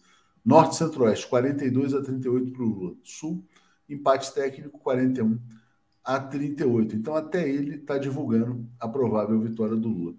E aí, Paulo, eu quero trazer uma outra notícia importante que também está hoje na Folha de São Paulo, mas o Boulos está destacando. Olha que interessante como é que funciona o bolsonarismo, né? Um homem confessa que foi pago para ser apoiador fake, para fazer uma pergunta ensaiada no cercadinho para Bolsonaro durante a pandemia. Enquanto brasileiros morriam, o bolsonarismo armava cenas de apoio ao miliciano. Então estão aparecendo as pessoas agora para dizer o seguinte: não, eu era pago para fazer aquilo lá no cercadinho. Tudo no bolsonarismo é farsa, é fraude, é mentira. Diga, Paulo. Exatamente, é muito importante isso, essa, essa, essa revelação. A gente já podia desconfiar, como a gente pode desconfiar de falsos jornalistas, falsos comentaristas, falsos, olha, uma fabricação, né? É, falsos empresários, todos que são assim personagens postiços, fictícios, é, cuja única função é ganhar algum dinheirinho, às vezes nem é muito, né? E, e fazer um papel de representação da sociedade civil, de representação do povo brasileiro. Por quê? Porque o Bolsonaro ele tem dificuldades de dialogar e de contar com o apoio genuíno de brasileiros. Ele precisa forjar cenas. Como aquele, agora nós estamos vendo aí essa, essa, essa, essa notícia importante, muitas pessoas achavam que tudo aquilo era autêntico. Não, tinha gente que estava pago para participar daque, daquela, daquele teatro, daquela pantomima. E olha só, e aí, vamos dizer assim, a gente está vendo e está aparecendo. A verdade está aparecendo. O Bolsonaro é cada vez mais um fake. É, Alex, e também nesse, nesse, nesse, nessa linha das mentiras, nesse comentário da Lucilena Garcês. Ontem o Jornal Nacional falou das fake news. A Globo está pedindo para as pessoas observarem que estão distorcendo suas falas. A Globo foi vítima de uma deepfake né, dos bolsonaristas. Pegaram lá o Bonner e a Renata Vasconcelos e colocaram eles supostamente dizendo que o Bolsonaro estava na frente na pesquisa IPEC. A Globo perdeu a paciência e falou: pô, vamos Vamos prestar atenção nesses bandidos milicianos, né? Diga, Alex, sobre essa reação da Globo às fake news bolsonaristas. É, isso aí tem um grande impacto, né? Eles, eh, os bolsonaristas conseguiram deturpar, usando a, a própria imagem dos apresentadores, usando a voz dos apresentadores e conseguiram deturpar. Esse, esse é, o, é o grande perigo da, da, das novas tecnologias, né? Quer dizer, você, você separar a verdade da mentira é muito difícil.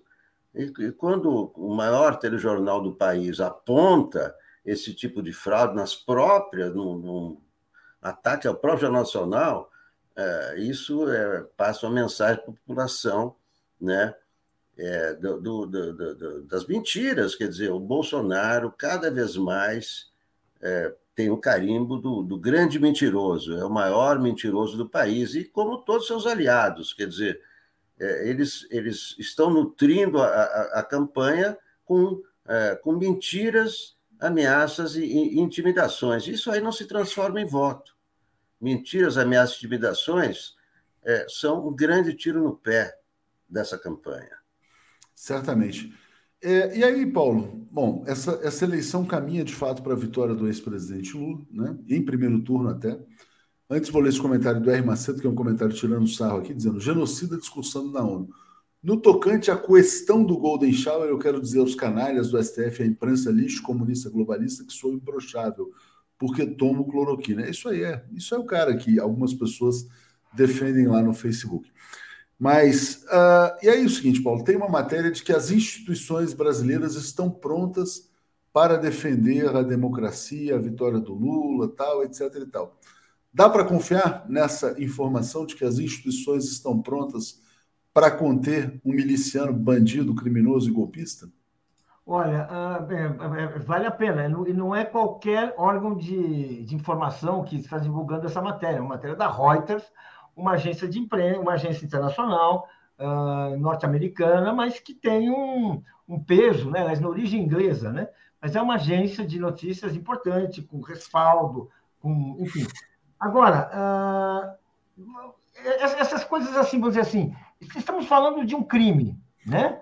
Ah, se a gente tiver, uma, se o Lula tiver uma, se, se, se, o Lula ganhar a eleição e houver uma tentativa de impedir sua posse, tumultuar sua posse, nós estamos falando de um crime. Então, quem está, se tem alguém organizando isso, essa pessoa está preparando um crime pelo qual ela deve, deve ser uh, julgada e condenada, porque conspirar contra o Estado de Direito é crime.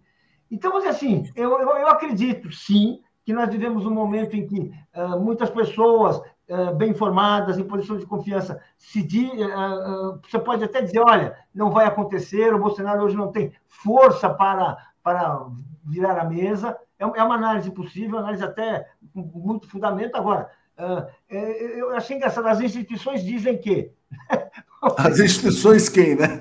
Quem, quem são as instituições? Por que estamos falando? Porque, vamos dizer assim, as instituições têm nome, tem, tem pessoas, tem não sei o quê, e, e fica, fica, é, fica complexo isso. Agora, eu acho que esse é o ambiente que a gente vive no país. Agora, como, como a gente sabe que golpes de Estado tem essa coisa, são clandestinas, tem o elemento de crime, tem o elemento que ninguém vai sair para dizendo eu quero dar um golpe de Estado, então, uh, Pode, pode não ter, mas eu, eu, eu creio. Hoje eu creio que o ambiente é, é, é a, a, o apoio social, que, por exemplo, a, a gente viu em 64, quando o grosso da imprensa estava a favor do golpe, quando uma classe média estava na rua pedindo golpe, quando a igreja estava pedindo golpe, ou seja, era uma coisa muito forte que nós vivemos hoje. Alex, você acredita na força das instituições para garantir a posse do ex-presidente Lula? E também, na verdade, uma notícia. Claro. Não, não, só para acrescentar uma notícia confio, que veio. Não. não, só um ponto adicional, uma notícia do Jamil Chad, que assim que sair o resultado das urnas, os países democráticos vão, é, na verdade, saudar o resultado eleitoral no Brasil. Diga, Alex. Alex, cadê você? Não, não só, não só as instituições, nós estamos vendo aí do, durante essa campanha, né? O TSE está proibindo isso, proibindo aquilo, tira daqui, e não só as instituições, como a imprensa, como a sociedade civil, não é? Então, tudo isso é que garante o, o, o resultado. Quer dizer, as pesquisas estão indicando, as emissoras. Então, eu não estou vendo nenhuma possibilidade de alguma tentativa. Podem tentar. Uma coisa é tentar, mas é, essas pessoas aí que se vestem com essa camisa, com a camisa amarela, não fazem outra coisa além de xingar. Vão, vão fazer o quê? Vão ah, uh, entrar com armas no TSE, vamos sequestrar as urnas. Então, não, não acredito em nada disso. É, são, são bravateiros. Toda a carreira do, do, do, Bolsonaro foi construída sobre ameaças. Ele já confessou que ele faz ameaça para aparecer na imprensa. Né? Como ele fez, ah, vamos matar o Fernando Henrique. Daí ele vai no Jô Soares, o Jô Soares pergunta, por que, que você mandou matar o Fernando Henrique? Ah, porque se eu não faço isso, não, você nem me convidar para ser entrevistado. Então, é. ele se alimenta disso. Os bolsonaristas são iguais a ele. Eles põem aquela camiseta amarela e saem xingando. Mas é, xingar não adianta nada. Vão xingar, vão. Mas daí a provocar. Ó, oh, guerra civil, guerra civil. Guerra civil é uma coisa muito séria que nunca houve no Brasil. Para você ter uma guerra, você não, não faz uma guerra civil a partir de meia dúzia de fanáticos, que são esses bolsonaristas que xingam e acusam e intimidam. Diga, Paulo. Eu só queria lembrar o seguinte: eu concordo com, a, em tese com o que o Alex está falando. Agora, a nossa história, infelizmente, o último golpe de Estado que nós tivemos no Brasil, 2018, que impediu o Lula de ser candidato a presidente da República, foi uma simples ameaça. O que, que foi? Foi o general Vilas Boas, que, era, que disse para o Supremo que as forças, os, os comandantes militares estavam aguardando um pronunciamento do Supremo para impedir a, a, a, o desrespeito à lei, não sei o quê, que era, no fundo, para bloquear a candidatura a Lula. E o Supremo cedeu. Então, as instituições, há momentos que elas não funcionam e ponto. Isso, isso é importante a gente saber. Em 2018, por 6 a 5, o Supremo mandou Lula para a cadeia e abriu a porta para o Bolsonaro ganhar a eleição. Acabou. É, assim, isso é matemático. Pá, pá, é um jogo de xadrez. Foi esse o lance. Então, sempre, vamos dizer assim, é, é, não é. Existe às vezes elas se acovardam, às vezes elas, elas tão, são cúmplices, mas acontece. É isso aí, vamos sair desse golpe institucional. Obrigado, Paulo, obrigado, Alex. Vamos seguir aqui com obrigado. Daphne e com Marcelo Auler. Valeu, gente. Obrigadão. Apresentação de Daphne Ashton. Bom dia, Daphne, tudo bem? Bom dia, Léo. Bom dia, comunidade. Bom dia, Marcelo. Bom, Bom dia. dia.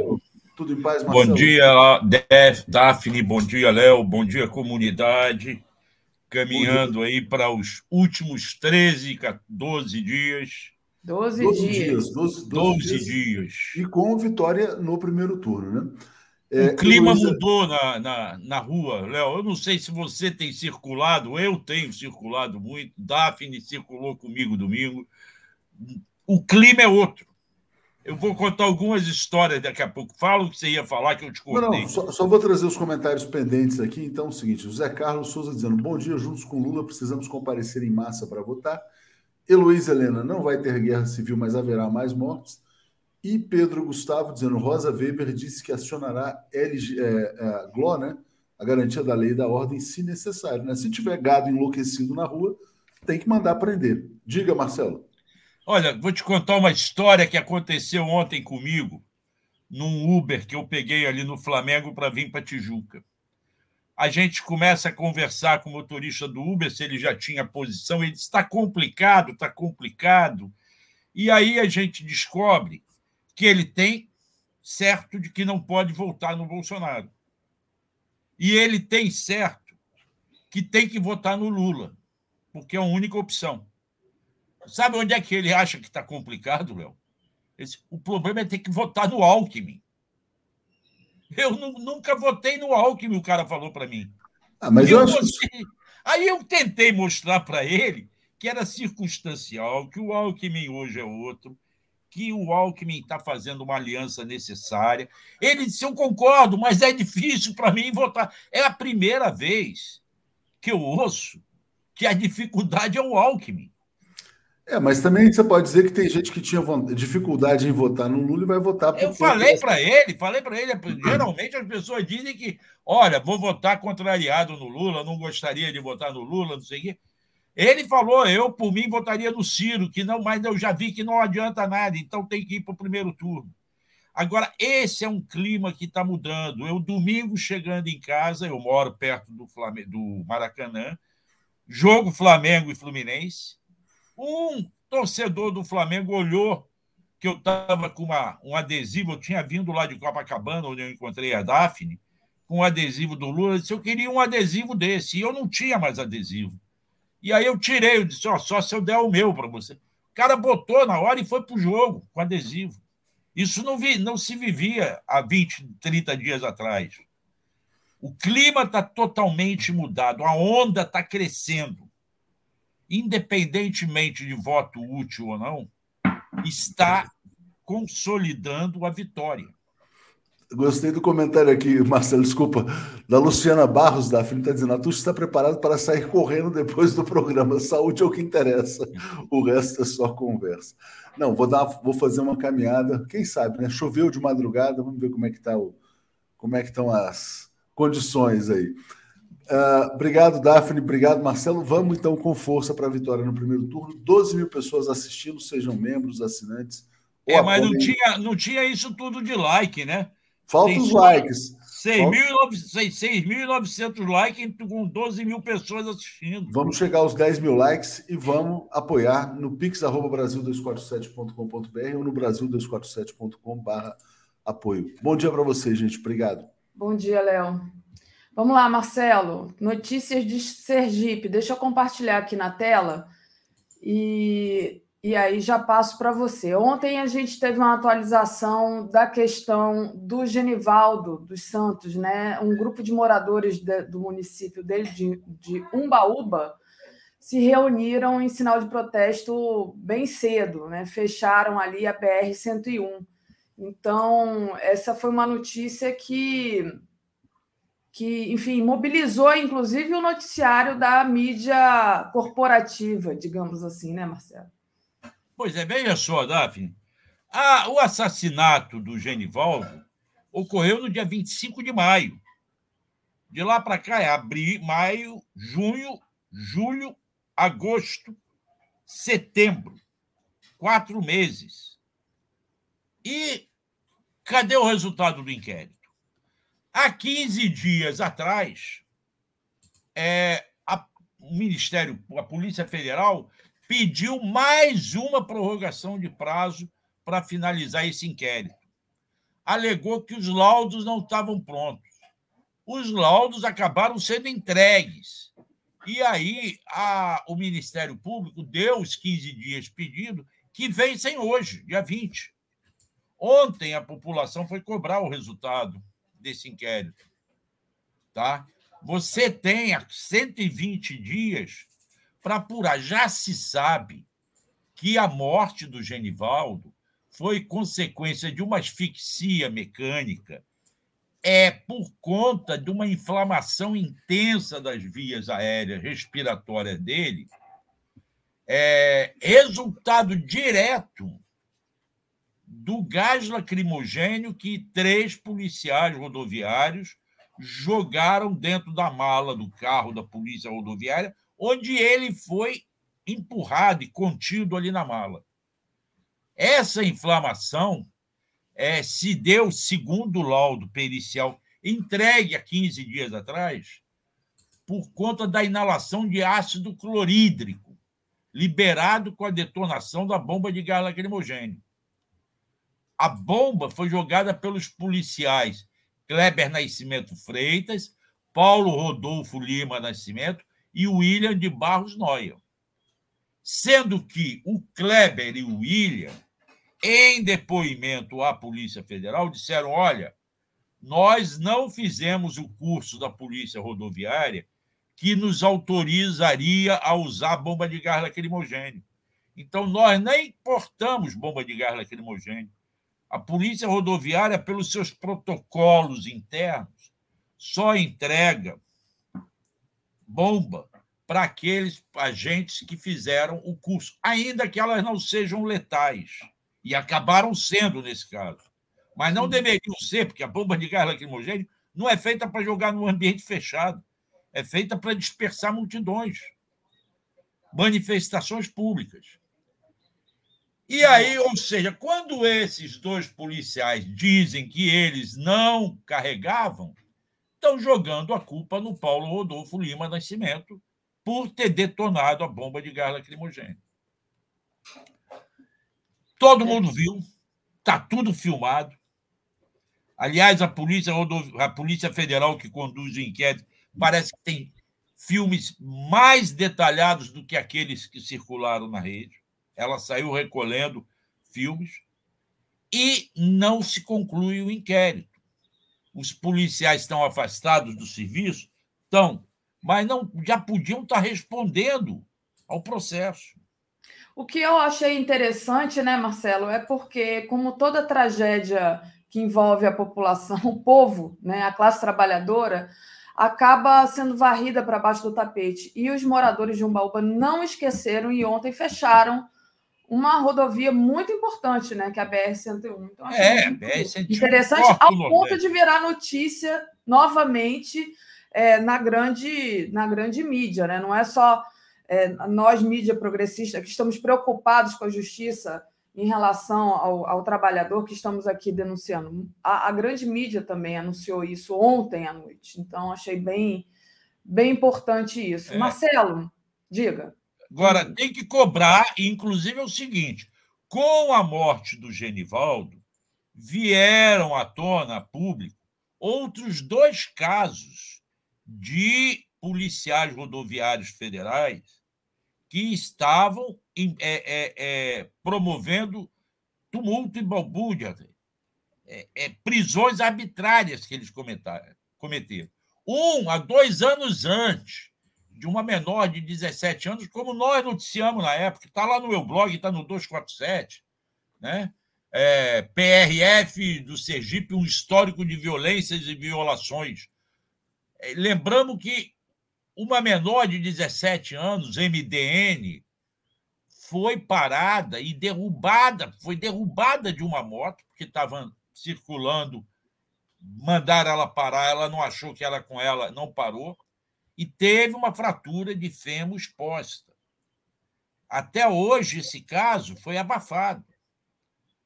E um outro jovem que, dois dias antes da morte do Genivaldo, também foi parado porque estava dirigindo sem carteira, sem capacete. Esse tinha carteira. A menor não tinha carteira. Sem capacete, foi parado, derrubado da moto, apanhou, depois foi mandado embora para casa. São mais dois casos que a, o Ministério Público mandou a Polícia Federal instaurar inquérito e não se sabe o que aconteceu. Não comentam. Eu já pedi explicações ao Ministério Público e não se fala mais no caso. Isso é um absurdo, eles têm que vir a público dar satisfação. Verdade. Marcelo, é, mudando um pouco aqui de assunto e já agradecendo ao superchat do Multiserviços, aqui PT precisa trabalhar o voto consciente para 2026. Muitos estão voltando no rouba, mas faz.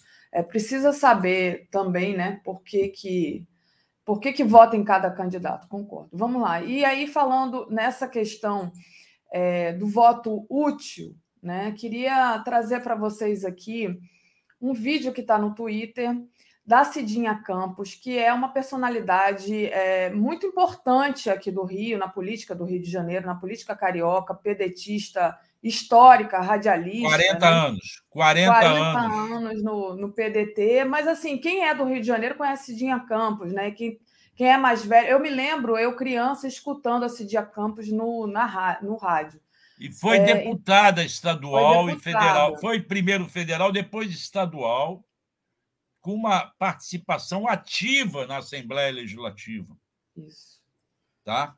É um quadro histórico do PDT. Não entrou Exatamente. ontem e não saiu do PDT. Até hoje ela se diz pedetista.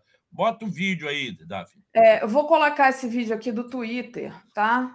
É, vamos lá. Bolsonaro deu uma entrevista no SBT em Londres e ele disse que se não vencer a eleição presidencial no primeiro turno com mais de 60% dos votos, algo de anormal terá acontecido no Tribunal Superior Eleitoral. Eu estou cansada disso. Eu acho que chegou a hora de, da gente decidir. Chegou a hora da decisão, não dá mais para você ficar falando de candidatos como se houvesse uma real competição. Não há uma competição. Não são todos que estão no páreo são dois. Ciro está fora. Os candidatos são Bolsonaro e Lula. Não adianta eu ficar dizendo que eu sou Ciro por causa disso. Por causa... Olha, eu prezo muito meu partido. Eu estou no PDT há mais de 40 anos. Mas eu não posso eu gosto do meu partido, mas acima de tudo está o meu país no lugar. Eu não posso deixar que aconteça alguma coisa que coloque de volta esse homem no lugar. Portanto, eu vou declarar agora o meu voto para presidente. Eu vou votar no Lula. Então tá aí a Cidinha declarando voto no Lula. Marcelo. É isso um, os quadros do PDT estão debatendo internamente. Amanhã, quarta-feira, nós teremos um encontro aqui no Sindicato dos Engenheiros de pedetistas históricos. Alguns já deixaram o partido, mas há outros que não deixaram. É, amanhã também, às duas horas da tarde, aqui na TV 247, nós vamos veicular uma entrevista que eu gravei ontem com Orlando Zacconi, delegado de polícia, há 22 anos aqui do Rio, candidato a deputado estadual pelo PDT, é deputado federal pelo PDT, e é um dos coordenadores e criadores do movimento Policiais Antifascismo. O Zacone tem uma posição diferente da, da Cidinha. Ele continua defendendo que o Ciro mantenha a candidatura dele mas ele reconhece o direito do Lula e dos petistas proporem o voto útil no primeiro turno. Ele promete o voto no segundo turno. Ele não quer é, é, deixar cometer a infidelidade partidária. Mas ontem também, como você viu aí, essa matéria, inclusive, eu acho que o 247 também publicou. O Haroldo Ferreira, que é um quadro histórico do PDT, que é do Diretório Nacional e do Diretório Regional do PDT no Paraná, para não cometer infidelidade partidária, pediu seu desligamento do partido mandou uma carta para o Carlos Lupe dizendo assim: não há como eu apoiar esta campanha do Ciro contra o Lula.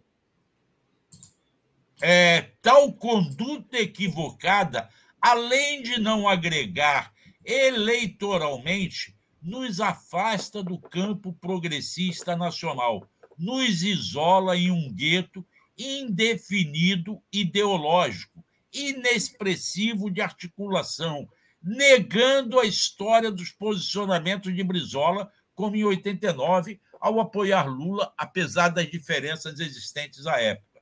É lamentável que Ciro Gomes, homem nacionalista, preparado e provado na luta política, tenha adotado uma estratégia errática de tentativa de desconstrução da imagem do Lula, ao invés de focar no plano, no Programa Nacional de Desenvolvimento, que contém propostas para o Brasil real de fato, em que sempre acreditamos. Isto é o Haroldo Ferreira falando para justificar o que isto posto informa o presidente que passo a defender a bandeira da liberdade e do Estado de Direito Democrático, engajado na campanha eleitoral de Luiz Inácio Lula da Silva e que assim o destino o queira futuro presidente do Brasil. Há, então, portanto, Daphne, um crescente no grupo de pedetistas históricos, alguns já deixaram o partido, outros continuam lá, propondo o, o voto útil no primeiro turno. Já que o Ciro não tem a menor reverter esses 5, 7%, crescer, nós não podemos deixar o Bolsonaro mais um mês de campanha. O estrago que ele está fazendo é muito grande. O que ele fez nesse fim de semana em Londres é um absurdo. O país foi exposto novamente de maneira ridícula. Ele gerou confusão. Você viu, você viu, eu não sei se você viu um vídeo, ontem eu vi, que um cidadão inglês cobrou dos bolsomínios que estavam na porta da embaixada ontem respeito ao funeral da rainha. Eu não dei a mínima bola. Eu não dei a mínima bola para esse funeral. Eu não entendo como é que as TVs brasileiras gastaram horas e mais horas e mais horas passando detalhes do funeral, como se fosse rainha do Brasil. Não dei a mínima bola, mas respeito a gente tem que ter. O povo inglês está vivendo um momento de dor deles lá. Não é para ficar fazendo campanha política. É isso. E esta, esse quadro é que eu estava falando para o Léo no início da nossa conversa, que eu sinto que está mudando. Sim, com certeza. Com certeza. Deixa eu só é, responder é. a Tânia Martins, que eu acho que é a nossa ensinante aqui. Ela pergunta: porque essa entrevista que você falou do Zarcone, né? Nesse momento precisamos de todos os ciristas que vão votar no Lula no primeiro turno. Eu concordo com a Tânia, mas eu acho que a gente tem que trazer a entrevista mesmo assim, Tânia, porque a gente é, é um jornal, né? Então a gente precisa saber o que está pensando as pessoas. Né? Mesmo aquelas que não estão 100% de acordo com o que estamos pensando no momento, porque senão a gente só fica é, digamos assim, trazendo a mesma opinião. E não. Isso não é saudável, né? Precisamos ouvir Posso? a todos. Deixa eu só falar aqui com Corda Bamba. Peraí. Tá. Corda Bamba, começar o dia ouvindo esses militantes é um grande conforto. Isso dá força para a militância 247. Beijos, Daphne e Marcelo. Beijos, Corda Bamba, que é lá de Brasília. Muito bom ter você sempre aqui né? A gente sabe do, do, dos atos que, que, que, o pessoal faz espontaneamente lá em Brasília, e Corda Bamba está sempre é, nos enchendo aqui é, de informação de, do que está acontecendo em Brasília também. Então, é muito importante esse contato também com a, com, as, com a militância, com as pessoas. Mandar um beijo para o Lúcio Massaferri, que dá um bom dia aqui para gente, Marcelo. E... Olha o painel que ele me deu aqui atrás, ó. Foi, é. A, a Cristina Campanha diz: é, minha avó direitista escutava a Cidinha todos os dias. Sim, a Cidinha, gente, para quem é do Rio e, e, quem é mais velho, que é, tinha o hábito de escutar rádio, né? A Cidinha é muito importante aqui no Rio. Nilson de Barros Abreu, foi a Cidinha Campos que reconheceu o Ustra e botou na, é, a boca no trombone. Isso eu não sabia, Marcelo. Você é, sabia? É verdade. Ela denunciou o Ustra num determinado momento como torturador. Embora eu, ela não tenha sido torturada hum. pelo Ustra, há um episódio desse de que ela. Tem, não, mas tem também uma que é a Beth Mendes no Uruguai, que denunciou Beth uma Mendes, vez. É. é. A Cidinha tem histórico de denúncias, principalmente de corrupção do INSS. Sim. Ela tinha um arquivo fantástico na casa dela, com os casos de INSS também. eu acho que ela também denunciou a repressão, ainda quando deputada e apresentadora de um programa de rádio. Sim. Agora, é. eu queria explicar que quando a gente convida alguém para ser entrevistado, convida pelo que aqui aquela pessoa pode trazer de informação, independentemente de nós concordarmos com ela ou não. Eu não sabia qual era a posição do Zacone com relação à, à, à disputa com o Ciro. Mas eu queria ouvir o Zacone, como ouvimos, e, e, e os telenautas devem ouvi-lo, sobre as questões ligadas à segurança pública. Sim, ele é um quadro muito Porque importante. ele montou um movimento de policiais antifascistas, que hoje já tem 2 mil policiais no país inteiro, Vá, alguns deles sendo candidatos a político para ganhar espaço dentro do legislativo. E aí, e mesmo o debate sobre a questão do Ciro foi um debate em alto nível. Ele Sim. não tirou o mérito daqueles que querem eleger no primeiro turno. Então, eu chamo a atenção do, do, do, Telenauta que amanhã, às duas horas da tarde, nós vamos publicar essa, essa entrevista, botar, veicular a entrevista no, no, na TV 247. E aí vocês poderão ouvir, inclusive, a questão relacionada à segurança pública, que é importante, vinda dele, com a experiência que ele tem. Marcelo, a gente só tem pouquinho tempo aqui, ainda tem um assunto para a gente tratar. Deixa eu só. É, alguém me perguntou, acho que foi a Betalice que me perguntou. Meu, ah, não, foi a professora Denise perguntou aqui meu, meu e-mail. Meu e-mail é meu nome para questões que não tem a ver com 247, daphneaston.gmail.com e para questões é, do 247, daphne com F mudo, arroba brasil247.com.br. Marcelo, queria tratar com você rapidinho aqui, no tempo que nos, nos resta, o, a questão dos outdoors censurados. Né? Ontem, inclusive, Ah, Tereza falou é, sobre vários outdoors é, exaltando o Bolsonaro, campanha de Bolsonaro lá no Distrito Federal, e tem aqui essa situação lá em Campos, né? Onde um, um outdoor do Bolsonaro é, foi retirado, mas tem também a questão da da Aduenf, né? É, então eu passo para você explicar é, para a gente o que, que guerra é essa, né? Porque é, é importante, né? É, a gente saber que o Bolsonaro está espalhando o outdoor por aí e que isso configura, não pode, né? Segundo a, a enfim, o regulamento eleitoral não pode colocar outdoor. Veja só, Daphne, essa situação que nós vamos mostrar aqui é, mostra que o TRE está tendo um comportamento dúbio, Sim. parcial.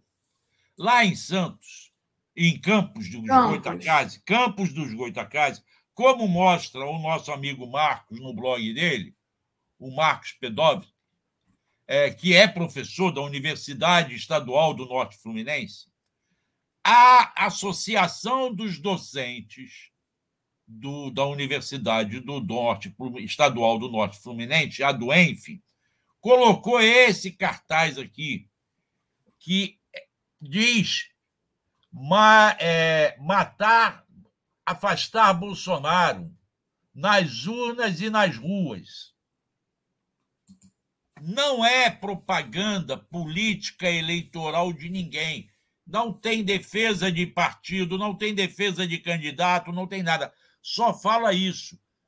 Afastar Bolsonaro nas ruas e nas urnas. No entanto, o TRE foi lá e mandou tirar o, partido, o cartaz. É, aqui está a foto no blog, eu tentei abrir, é. mas é uma foto muito pequena, não dá para ver, mas está lá, olha, eles tirando o outdoor da Duenf, né, dessa associação de docentes. É, pois é. Aí, tudo bem, tirou, não pode. Acontece que na mesma cidade, como a gente vê, os produtores de cerâmica do Estado estão fechados com o Bolsonaro. E esse não se mexeu nesse cartaz. Ceramista de Campos dos Goitacazes, os maiores produtores de cerâmica do Estado, fechados com Bolsonaro. Isto é propaganda eleitoral indevida. Primeiro, porque não pode outdoor, é impedido pela lei outdoor. Segundo, esta propaganda está nas despesas do partido, nas despesas do, do Bolsonaro. Quem está bancando isso? Por que, que impediu um identificado que não defendia nenhuma candidatura, apenas fazia uma proposta política de mudar esse governo, e esse outro que defende esse governo permanece. Essa é a questão de dois pesos e duas medidas. Isso tudo por obra e graça da 76 Zona Eleitoral de Campos dos Goitacazes. Ok? Essa é uma denúncia que eu trago lá do, do blog do, do Pedroski, é, que é muito grave. É muito e tem grave. se repetido em alguns lugares aqui no Rio. Nós já vimos em algumas praças recolherem bandeiras porque elas estavam de pé no chão. As bandeiras, segundo o, a fiscalização do TRE em determinados momentos, só pode na mão do, do militante, não pode ficar no chão, presa no chão.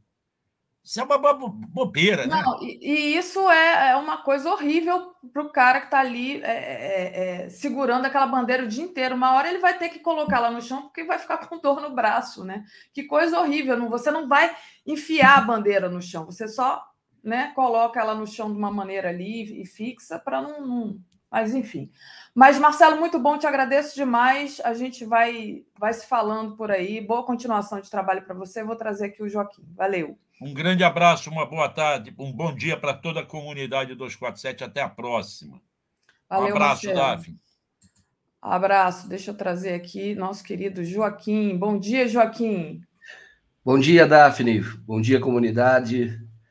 Interessante, eu estava acompanhando aqui, estava rindo quando você falou. Como é que o cara faz com a bandeira? Ele não tem como fincar no chão, né? Ele fica. Não, porque assim, né? Você aqui no Rio foi assim, eles passaram um, um, fizeram um arrastão de bandeiras da esquerda, porque e aí disse porque a bandeira estava no chão, sabe? É. Então é, é, é difícil isso, né? É difícil. Sendo que a campanha da direita tem assim 400 mil mais bandeiras do que a esquerda por conta da quantidade de dinheiro, por exemplo, que o Cláudio Castro tem para pagar gente para ficar segurando bandeira na rua. Então, Ô, Davi, é, eu falo, é injusto. Eles podem tudo, é. Hoje, os progressistas, é, que inclui a esquerda é, autêntica, o... então não pode nada. Quer dizer, qualquer coisa que faça vem pancada, entendeu? É. Agora, qualquer coisa a gente está errado. É. E de, deixa eu só agradecer aqui, a, antes de, de, de, embolar com os outros comentários que você vai trazer, é, Joaquim. O Kazumi Munakata diz: Eu lembro da Cidinha Campos como parceira da Hebe Camargo. Eu não lembro disso, não mas me lembro muito da voz da Cidinha Campos é, no, na rádio aqui no Rio, enfim. Vamos é, lá, Joaquim. No... A Cidinha teve alguns momentos importantes, só para saber, eu não sei exatamente qual é o contexto, mas eu entrevistei algumas vezes, ela era muito corajosa, ela, ela às vezes ela tirava para o lado muito errado, mas ela, ela foi uma das pessoas da lista proibida, da lista é, blacklist da TV Globo, entendeu? Então, ela teve, ela, ela, durante muito tempo ela não podia entrar, ela não podia sair porque ela, ela fez um enfrentamento muito grande é, a família Marinho, Roberto Marinho, sobretudo, tá? só, só para lembrar. E eu era repórter da TV Globo, estava aí no Rio e cobria Alerj durante um tempo. Então, é, eu entrevistava mesmo assim. Aí chegou uma hora que alguém falou, e ela saiu, eu consegui furar a blacklist normal, porque era notícia, né? ela estava tendo posições corretas, ou o que era notícia, não é nem correto, era notícia. E, e aí, uma vez me falaram com muito jeito que era para dar um tempo da entrevista da, da Cidinha Campos. Pois é, não, a Cidinha é uma personalidade importante. Ela não, não esteve, não sei, né? Não sei avaliar, porque, enfim, não acompanhei, mas ela é uma personalidade muito importante no Rio de Janeiro, né? Política. A, e o contexto foi o seguinte: ela declarando na rádio, ela pedetista histórica, que vota no Lula no primeiro turno. É corajosa, estou te falando. Exato. Entendeu? Estou te falando, eu não, não, sabia disso, mas a Cidinha, eu entrevistei ela, era muito corajosa, ela, ela, dava informação consistente, era. era é, eu gostava muito da posição dela, ela e o Paulo Ramos, e também que é, tinha é, participado da CPI da NEC, que denunciou a Globo, toda a manipulação da Globo para tirar do Mário Garneiro a NEC com a ajuda do, do Antônio Carlos Magalhães, e o Paulo, o Paulo também era pessoa não grata, mas mesmo assim eu entrevistei, eu entrevistava. Era notícia. Porque eu, quando eu faço matéria, muitas vezes, aí, como repórter, eu tenho que contar a história e, claro, o, o princípio básico é a verdade factual. Eu, eu, até não é que eu me faço de ingênuo, eu não levo em consideração outros cálculos. Eu não sou o tipo de repórter que fala, será que sua casa vai gostar? Eu falei, isso é notícia. E eu sempre falava isso para as pessoas, é o peso da notícia. Eu trabalhava assim, trabalho assim até hoje. Uhum. É muito bom. Janete Urtasun, Porto Alegre está cheio de banners da direita cravados no chão. É exatamente, é, eles podem tudo e qualquer coisa que nós é, façamos pode ser censurado, pode ser tirado do ar. Mas vamos lá. Joaquim, é, queria que a gente começasse aqui com boa notícia, né? Lula pode vencer no primeiro turno. É, segundo o professor João Vilaverde, da Fundação Getúlio Vargas, que analisou os dados da pesquisa IPEC, que saiu ontem, concluiu que o Lula pode sim vencer no primeiro turno é, mesmo que não ocorra o chamado voto útil. Né? A gente está vendo esse movimento voto útil crescendo, daí o Marcelo ter trazido aqui a questão da Cidinha Campos, mas é muito boa notícia, né, é, é, Joaquim? Muito boa notícia. Tá, tá difícil para o Bolsonaro. É, é o, no, no, sábado, Daphne, eu até comentei no Bom Dia com o Léo que o melhor da pesquisa estava mostrando até então não era nenhuma onda do Lula, porque o Lula tem essa, essa margem há muito tempo. Ele se consolida, e aliás, estava muito próximo disso quando ele foi preso, quando ele foi proibido de disputar a eleição em 2018. E se ele disputasse, nós não teríamos Bolsonaro, mas o Barroso e a turma do TSE, como parte, na minha opinião, do, do golpe, porque isso foi golpe, impediu que ele disputasse e tivemos aí essa vergonha mundial que é o Jair Bolsonaro na presidência da, da República. Então, agora, o que mostrava a pesquisa era que o, o Bolsonaro não descolava, ele está ele, ele tá lá é, na lama, né? patinando na lama, e lama é um negócio muito próprio para ele mesmo. Ele está na lama e não sai, mesmo depois da, do maior, na minha opinião, foi o maior plano de compra de votos da história do Brasil. Usou dinheiro muito, mas pesado para dar o auxílio, para comprar apoio de caminhoneiros, para comprar apoio de taxistas. No que diz respeito a quem recebe auxílio, o Lula continuou com ampla vantagem. E é, é uma das é, é uma dos segmentos que recebe auxílio que mais vota nele. E o Lula sempre falava: o Bolsonaro não vai conseguir comprar a consciência. E não comprou mesmo. E, e não comprou. E então você vê que ele não consegue se descolar. E o que diz esse essa análise das pesquisas, que, na verdade, o, o Lula nem está tendo ainda uma grande migração de, de, de, de votos úteis. É, por quê? Porque o Ciro continua no seu 7, a Tebet continua 4, 5, então não está tendo migração. Então, como é que o Lula cresceu um pouco e o Bolsonaro não, não se descola? E ele cresce pouco, cresce Quer dizer, não, não, não, não, é, não é uma onda ainda, vai ser, na minha opinião.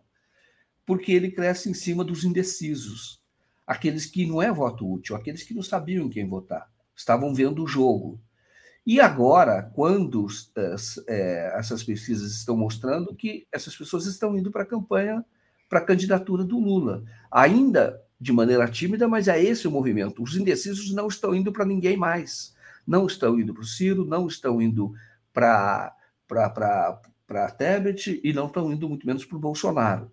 Então, mesmo sem o voto útil, o Lula ganha hoje no primeiro turno, 52%, né? 51,6% está arredondando para 52% dos votos válidos.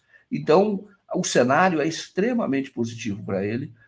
eu entendo que a campanha do Bolsonaro já tinha detectado isso, por isso o desespero deles, tá? Por isso esses outdoors ilegais, tá? Por isso é, o, o, as declarações mais hostis do, do Bolsonaro contra o TSE, o que é um, o que é uma irresponsabilidade, criminoso, porque ele está jogando gasolina na fogueira. É criminoso. É criminoso. O que o, o, que o, o Bolsonaro faz no, no seria.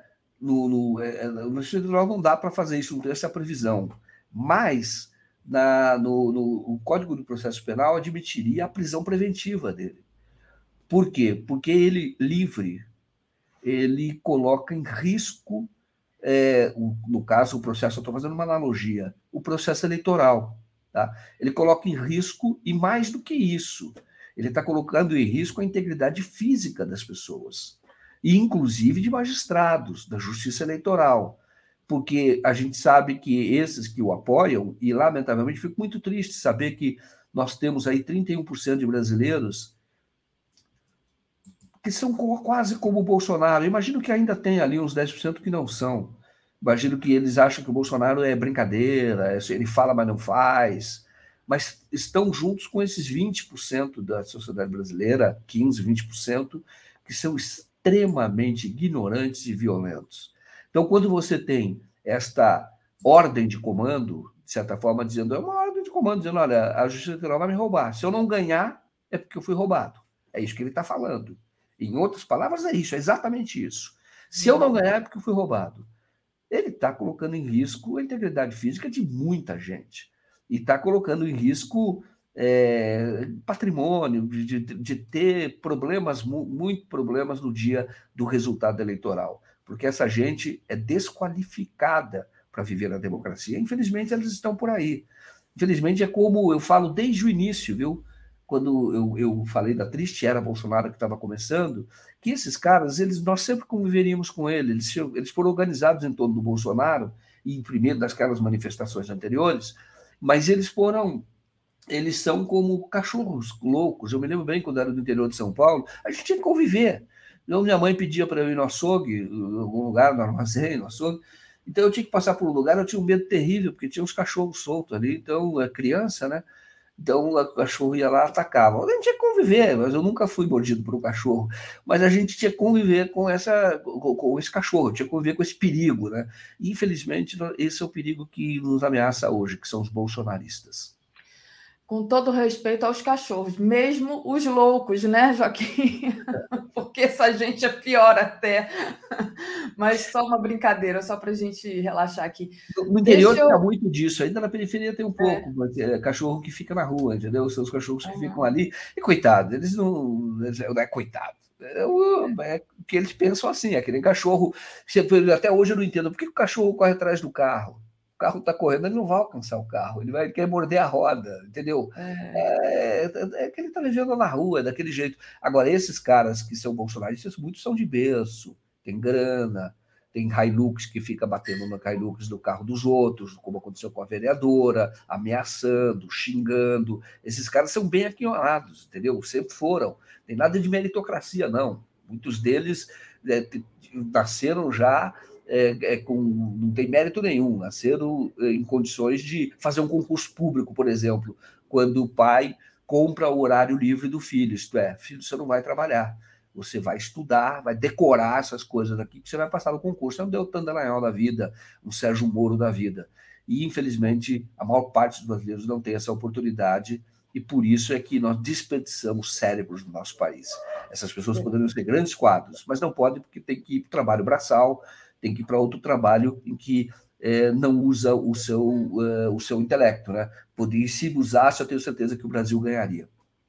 Verdade. Joaquim, deixa eu trazer aqui é, essa questão de é, já ganhar no primeiro turno, até o Merval, né, colunista da Globo lá, já está prevendo a vitória do Lula no primeiro turno. Então, Merval, que sempre fez campanha, né, digamos assim, contra o Lula, que sempre que pode falar mal do Lula, já está admitindo. E ele é, não só é, fala é, disso, mas ele, ele, ele, fala também do voto envergonhado a Lula. Né? Ele fala da questão do voto envergonhado. Mas Exato. aí, o que seria esse voto envergonhado? Pois é, o voto envergonhado ele diz o seguinte: você, as pessoas, o, o entrevistador, ele pesquisador, ele pergunta em quem você vai votar. A pessoa não diz em quem vai votar. Aí depois ele coloca o tablet na mão da pessoa para que a pessoa escolha em quem vai votar, o estimulado. Aí o pesquisador não está olhando. Tá? Então, por ele, olha, se eu te mostrar esses candidatos, em quem você vota? Então, a hora que ele vota ali, a maior parte vota nesses que, que não declaram, eles votam no Lula. Tá? Então, são pessoas que talvez têm, talvez, tem a coisa do antipetismo, de todas as denúncias, e que hoje pensa assim. Isso, isso é fato, tá? Ah, mas o, o, o PT teve corrupção? Estou falando como é a pesquisa. Teve corrupção? Ah, teve. Mas foi muito melhor para nós. O governo Lula foi melhor. Eu, eu, tinha emprego, eu podia comprar as coisas. E ali voto. Esse é, esse é um ponto. O outro do envergonhado é o cara que fez muita campanha para o Bolsonaro, xingou muito o, o PT e o Lula, e quando coloca o tablet, isto é, escondido até do entrevistador, ele está ele, ele tá envergonhado, mas ali não está vendo, ele vai lá e vota no Lula. Isso vai acontecer na eleição. Muita gente que você não ouve hoje declarar apoio ao Lula vai votar no Lula. Por quê? Porque ele não tem coragem. Isso, isso pode ver no seu, no seu círculo pessoal próximo, viu? Você vai ver que tem gente que foi muito bolsonarista que hoje está quieto. Então, essas pessoas tendem a votar no Lula. Elas vão votar, elas não têm coragem de dizer. Por quê? Falaram tanta coisa que elas falaram, e eu entendo que elas foram fruto de manipulação. Entendeu? Muitos foram fruto de manipulação.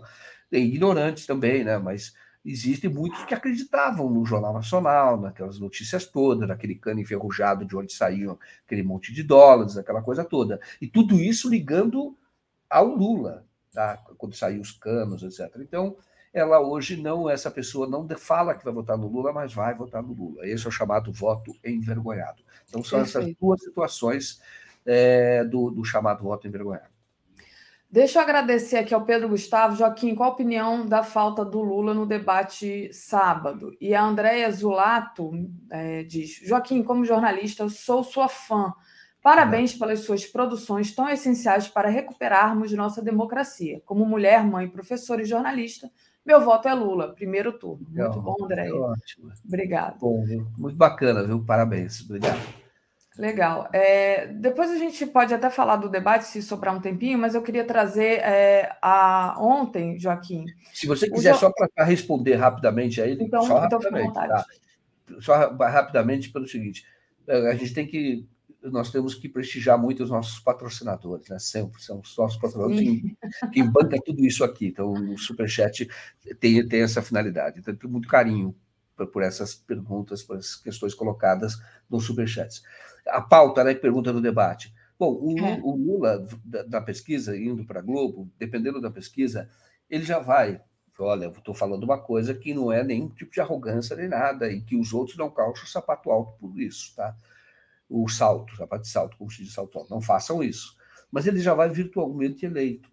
Então, o Lula vai falar como presidente, que é mais ou menos o que ele está fazendo. Ontem ele encontro com Meirelles, já também com outros segmentos da sociedade, a esquerda. Então, ele já está tendo esse comportamento, influiu ontem na Bolsa, na queda do dólar. Então, ele vai já falando com o presidente. Agora, ele tem que ir de uma forma que não possa passar a imagem que passou no último debate, que é de que, embora ele não seja assim, ficou hesitante uh, algumas vezes, então engoliu algumas agressões. Então eu, eu, entendo que ele vai ter que ter firmeza, mas falando como virtualmente eleito. Eu me lembro do comportamento do Lula, o primeiro debate, por exemplo, a Bandeirantes, e olha que eu vou falar, hein? o Alckmin era o adversário de 2006, o Alckmin atacou muito e, e o, o, Lula não foi tão bem, não foi mesmo o debate, mas continuou eh, indo bem nas pesquisas, como está agora. E aí, no último debate, o, o Lula foi muito bem, mas já estava virtualmente eleito, que foi na Globo. Inclusive, chamando a atenção do Alckmin, algumas coisas do Alckmin falava, ah, é porque os preços estão subindo, etc. O Alckmin, Alckmin, você é governador, tem responsabilidade do Estado, como é que você diz uma coisa dessa? Me lembro bem dele ter falado isso. Era um presidente da República falando para outro, outro que foi governador e que o Serra tinha sido eleito governador de São Paulo, dizendo Não interessa quebrar o país. Você está querendo alimentar a inflação?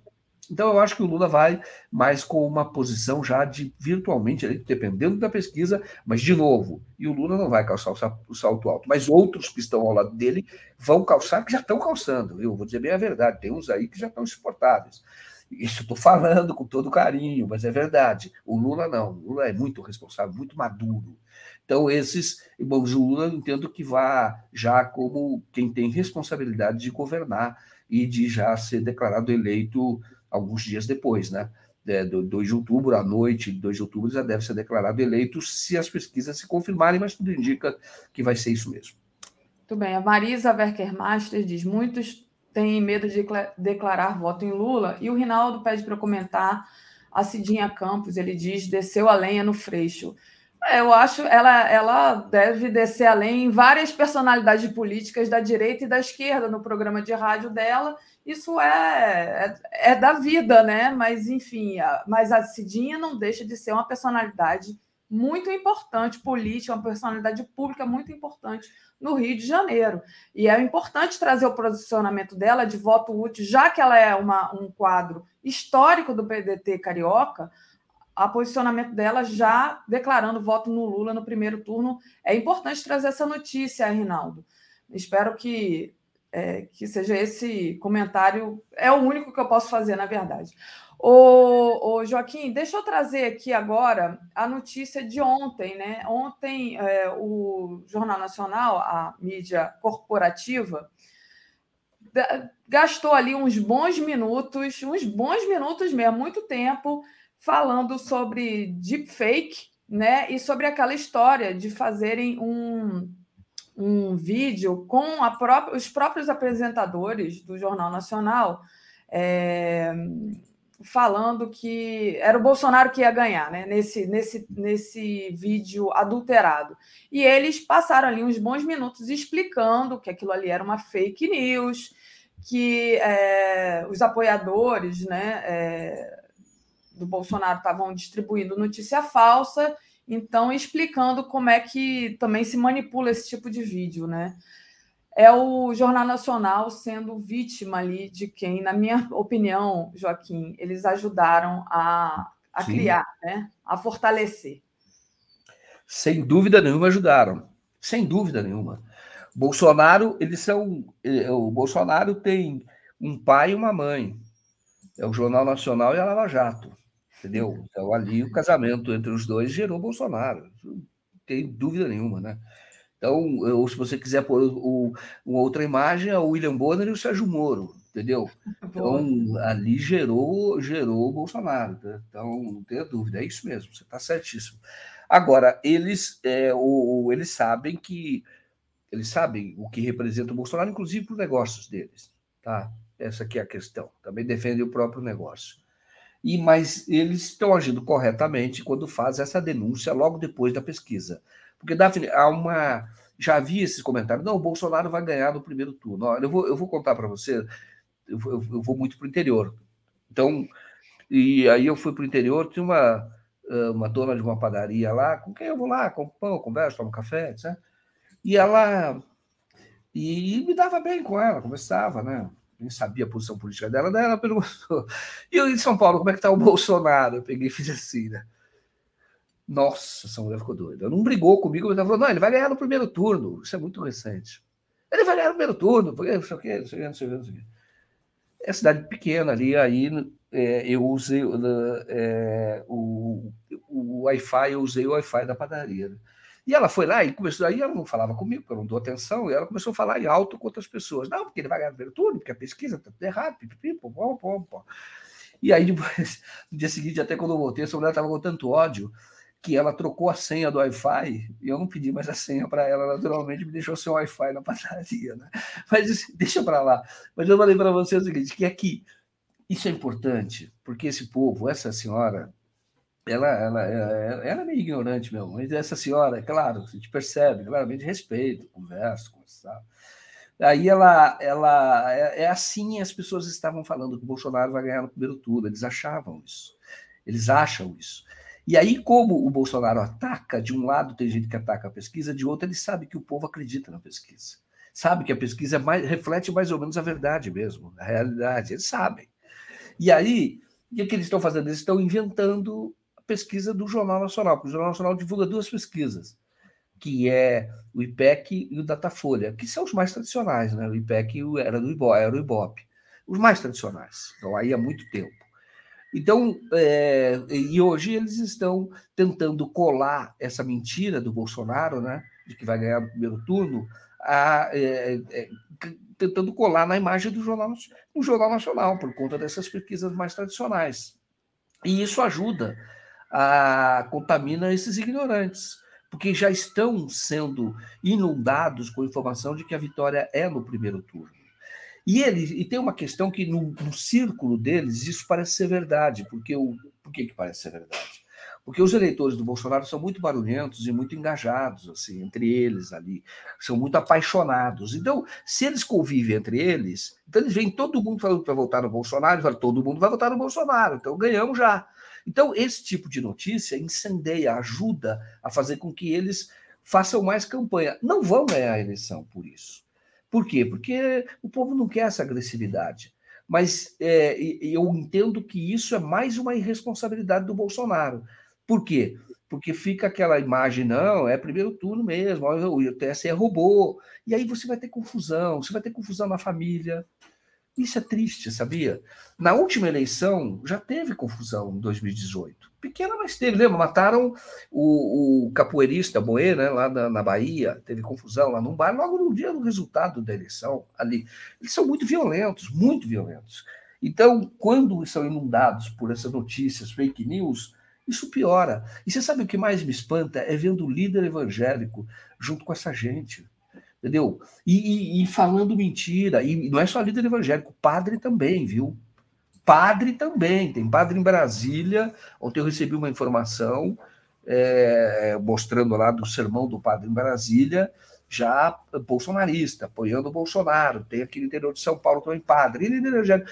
E essas pessoas, eu digo para vocês, elas, elas são, serão corresponsáveis por qualquer sangue derramado. Corresponsáveis líder evangélico, o padre, vão ser corresponsáveis, porque é, eles estão brincando com fogo, entendeu? E o Jornal Nacional, agora, essa manipulação faz parte dessa estratégia de mentir para dizer: olha, o Bolsonaro vai ganhar no primeiro turno, e quando não ganhar, eles vão armar confusão. Porque uma coisa é o cara como o Bolsonaro, que está tá na campanha, etc., vai ali, se, vai falar algumas coisas, mas continua a vida, porque o filho dele é senador, o outro é deputado, está disputando a eleição, provavelmente vai ser eleito. É, então, eles vivem do sistema. Agora, os outros, esses vão ter problema. Vão criar problema. E vão ter também. Vão ter também, vão acabar com a própria vida. No sentido de que prisão, etc., isso é muito, muito sério. Mas eles vão. vão O Bolsonaro está incendiando, ele é muito narcisista, ele é um perverso, entendeu?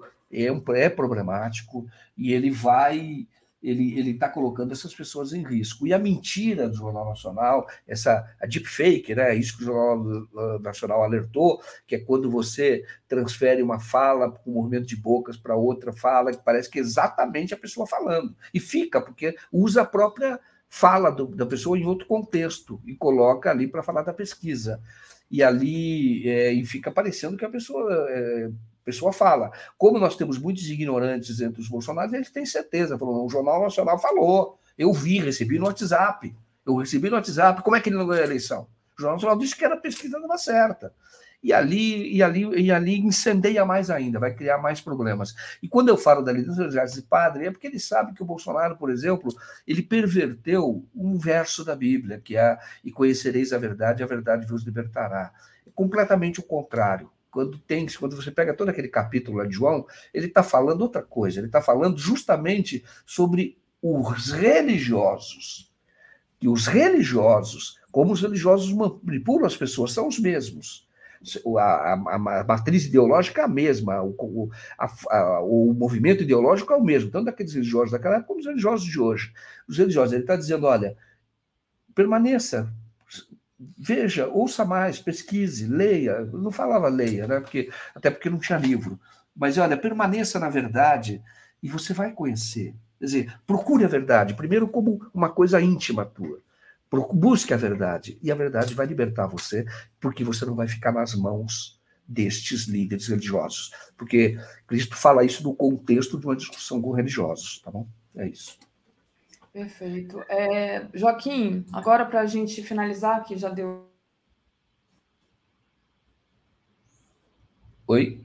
Oi, Daphne, não sei se você travou, se eu ainda continua. Querem ganhar no grito, né? Eles querem ganhar no grito. Vou compartilhar aqui uma última tela com vocês, que é o Fábio Faria, é, propondo fechar o IPEC. Porque o IPEC não dá o resultado que eles querem, eles propõem fechar o IPEC. Essa eu achei muito engraçado. E o, o, o Janene, ele, ele, ele tem sido, ele tem, ele tem se revelado muito interessante nessa eleição, né? Impactante, ele faz algumas frases muito interessantes, às vezes passa um pouco do ponto, mas ele é criador de, de, de frases interessantes, né? Porque o que, que ele, o, o, ele fez o seguinte, Janone, né? Então ele diz o seguinte: a, o, o Fábio Faria é irresponsável dizendo para guardar os números do IPEC, porque o resultado da eleição seria completamente diferente, aí teria que fechar o instituto, dizendo, vamos fechar o instituto. Aí o Janones, né, eu falei Janones, mas Janones, Janones, ele respondeu, falou, olha, é, eu achei engraçado, espirituoso, falou, povo brasileiro, guarde bem o rosto deste cara, porque em breve ele estará na porta da sua casa vendendo Jequiti. Entendeu?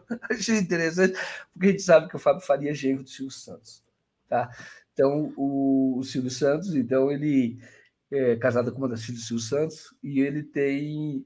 É, mas ele é milionário, né, lá no Rio Grande do Norte, mas eu estou dizendo, mas o, o ele está tá fazendo essa, essa comparação, ele vai deixar a política e ele vai estar tá vendendo Jequiti na porta da sua casa. Mas é isso, o Fábio Faria dizendo que o, o Instituto vai, eu achei engraçado essa história. O Fábio Faria dizendo que ele vai, vai é para fechar o IPEC, né? Depois que terminar, né, porque segundo ele o resultado da pesquisa vai ser o oposto, vai mostrar, é, não é, não vai ser aquilo que está o resultado mostrado pelo IPEC.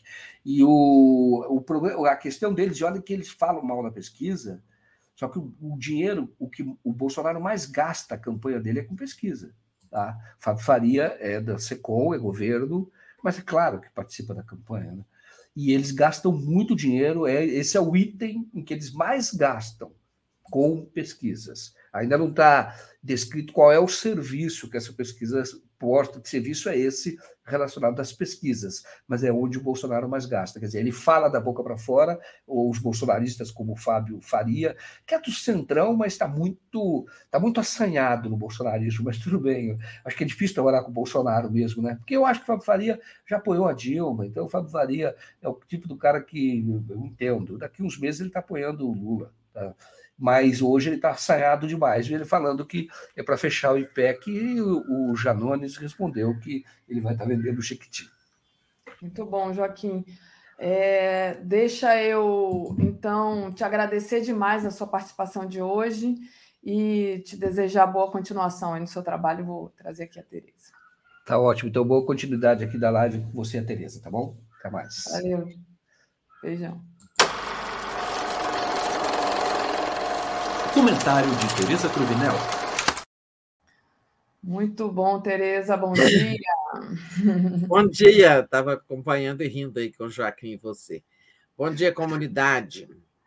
É muito interessante, né? A, a, digamos assim, a web ela não perdoa, né? O pessoal faz muita piada. Estou aqui com um probleminha. Na hora que o Joaquim estava falando, eu fui dar uma olhada aqui nos superchats. Agora eu consegui o de repente, o Google não me deixou mais ler os superchats, mas consegui ah. reverter aqui. É, então Vamos lá. Antônio Pereira, comprei uma bandeira fora Bolsonaro e não tive coragem de colocar na janela por medo de ataques na minha casa. Sou do interior de São Paulo. Aqui os bolsomínios são violentos. Aí não, né, Antônio Pereira? Os bolsomínios são violentos, ponto. E acho que em qualquer lugar. Li Oliveira, abraçareis a mentira e a mentira vos arrastará. Muito bom, a querida Lia está sempre aqui conosco. Tereza, temos muito boas notícias, né?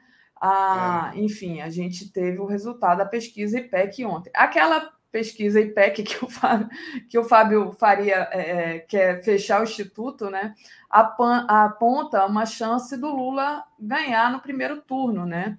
Queria que você trouxesse um pouco da análise dessa pesquisa que saiu ontem. Boa notícia, dá sim, não é para gente, como diz o Joaquim, subir no salto, mas é para gente já, pelo menos, não ficar tão ansioso, digamos assim. Pois é, aquilo que o Joaquim estava falando é bastante correto, que o Lula cresceu, né? É, cresceu em quase todos os recortes e segmentos da pesquisa, a gente vai ver. É, cresceu no número geral, passando de 46 para 47, nos votos válidos de 51 para 52, o que já é uma possibilidade de vitória no primeiro turno mais real, né? bem mais concreta. E, e esse crescimento não está se dando em cima de voto útil de Ciro ou de Simone, porque eles não perderam. É, na pesquisa é, FSB ontem, né, que tem suas limitações por ser telefônica, é, dava a entender, os números davam a entender que o crescimento do Lula naquela pesquisa era em cima dos, dos votos que o Ciro perdeu. O Ciro perdeu dois, o Lula ganhou três. Então, estava bastante é, para interpretar nesse sentido. Mas aqui na IPEC não, porque o Lula, o Ciro manteve os mesmos sete e a Simone Tebet até conseguiu variar um ponto para cima. Então, são os indecisos que estão se decidindo pelo Lula, né? nesse primeiro movimento. Se o voto útil ainda vier, eu acho que melhora muito essa chance de vitória no primeiro turno. Claro que é para ter todo cuidado e continuar trabalhando, é isso que Lula é campanha, todo mundo está fazendo, né? Exatamente. É, o segundo turno também, se houver, é muito, muito confortável para Lula a diferença, né? 54 a 35. Então, uma pesquisa assim, que não vejo notícias boas para ela no Bolsonaro, a não ser o fato de ele liderar entre evangélicos, coisa que já é conhecida, né? Mas olha, é essa aqui, por exemplo, o recorte entre pessoas que recebem auxílio do governo, é 55 para o Lula, 25 para o Bolsonaro, quer dizer que ele só tem é, um quarto né, de apoio entre esses eleitores é, é, e é a aposta mais arrojada que ele fez para ganhar votos entre os mais pobres, né? Ou entre as mulheres, é, o Lula está com 50 e ele com 27 nessa pesquisa IPEC, é, uma vantagem muito grande, né? E o Lula alcança sua melhor marca entre os homens, agora 45 a 35. Isso já foi empate técnico né, durante muito tempo, às vezes momentos houve momentos em que o Bolsonaro até estava melhor, pouca coisa, mas assim, não, andaram no empate técnico, depois o Lula tinha uma vantagem bem menor e agora tem uma vantagem bem sólida, né? as regiões, o Nordeste, eh, a gente pensava que Lula já tinha chegado no teto com números de 60, 61, agora chegou a 63 contra 18 do Bolsonaro, que encolheu. Né? O Norte Centro-Oeste é aquele empate técnico, 42 a 38. Agora, no Sudeste, região que concentra 40% do eleitorado, é, a diferença aumentou a favor do Lula. Agora é 43 a 32, são 11 pontos. Na última pesquisa IPEC eram 10 pontos de vantagem. E um ponto no Sudeste é muita coisa, né? é muito voto, porque a densidade eleitoral é muito alta. E na região Sul, 41 a 38. Agora o Lula está numericamente à frente, mas isso é empate técnico. Deu uma melhorada. Eu acho que já houve efeito dessa incursão dele pelos três estados da região Sul. Então, situação melhorando em todos os estados, em todas as regiões, né? Evangélicos, a gente sabe, o Bolsonaro lidera com 48, Lula tem 32, é uma diferença considerável, é, mas isso não tem afetado, digamos, o, o favoritismo nos números gerais, na média nacional, né? Mas onde que eu acho assim, uma das melhores notícias dessa pesquisa é como o Lula avançou, embora já liderasse, entre os mais pobres, né? que são a maioria da população e do eleitorado. Né? Até um salário mínimo, é, Lula 58 cresceu 3 pontos e o Bolsonaro perdeu 4, Bolsonaro 20. Isso era, significa o seguinte: a diferença entre eles a favor do Lula, que era de. É, cresceu para 38 pontos, né? Era 24, cresceu para 38 pontos. Então, muito significativo isso. Na faixa de 1 a 2 salários mínimos, é, o Lula cresceu mais dois, chegando a 51, e o Bolsonaro perdeu um, ficando com 27, né? diferença aumentando de, um pra, de 21 para 24. Então, é assim, lavada né, nessa faixa aí. Pesquisa diz que 80% dos eleitores estão decididos, o que torna muito difícil né, a situação de candidatos do segundo pelotão ali. 53% dos eleitores de Ciro admitem poder mudar de voto e 60% dos eleitores da Tebet. Né? Então, essa é uma faixa, é, essas são notícias interessantes. Voltando ao negócio, à questão de renda, é, entre dois a cinco salários mínimos, uma faixa em que o Lula já teve, é, em que o Bolsonaro até já ficou em frente do Lula, se você achar esse gráfico, por exemplo, no G1, é, ele é um ah, gráfico. gráfico. Tá. É, ele é o gráfico mais interessante, assim, interessante do ponto de vista que cruza, né? O Bolsonaro vai para cima, Lula para baixo, depois inverte, né? É, mas não, não, não, interessa muito, não. O gráfico era só se estivesse fácil por aí. É uma faixa que já teve grande variação. Porque, por exemplo, o Bolsonaro chegou até 40, que foi a melhor marca dele, quando começou o impacto dos preços da gasolina mais barata, né? Uhum. Mas depois as pessoas percebem que a vida não é feita só de combustível e voltam para a real. Agora o Lula tem 41, cresceu mais um, e o Bolsonaro 36, perdeu mais dois. Mas ele já teve na liderança desse segmento de dois a cinco salários mínimos, já teve até 40, chegando até a 40, que foi a melhor marca dele. Então, é, não tem faixa onde o Lula não está a não ser os evangélicos, né? Não, a única notícia boa para o Bolsonaro é uma notícia velha, que ele lidera entre os evangélicos. É, agora, tem essas coisas todas, né?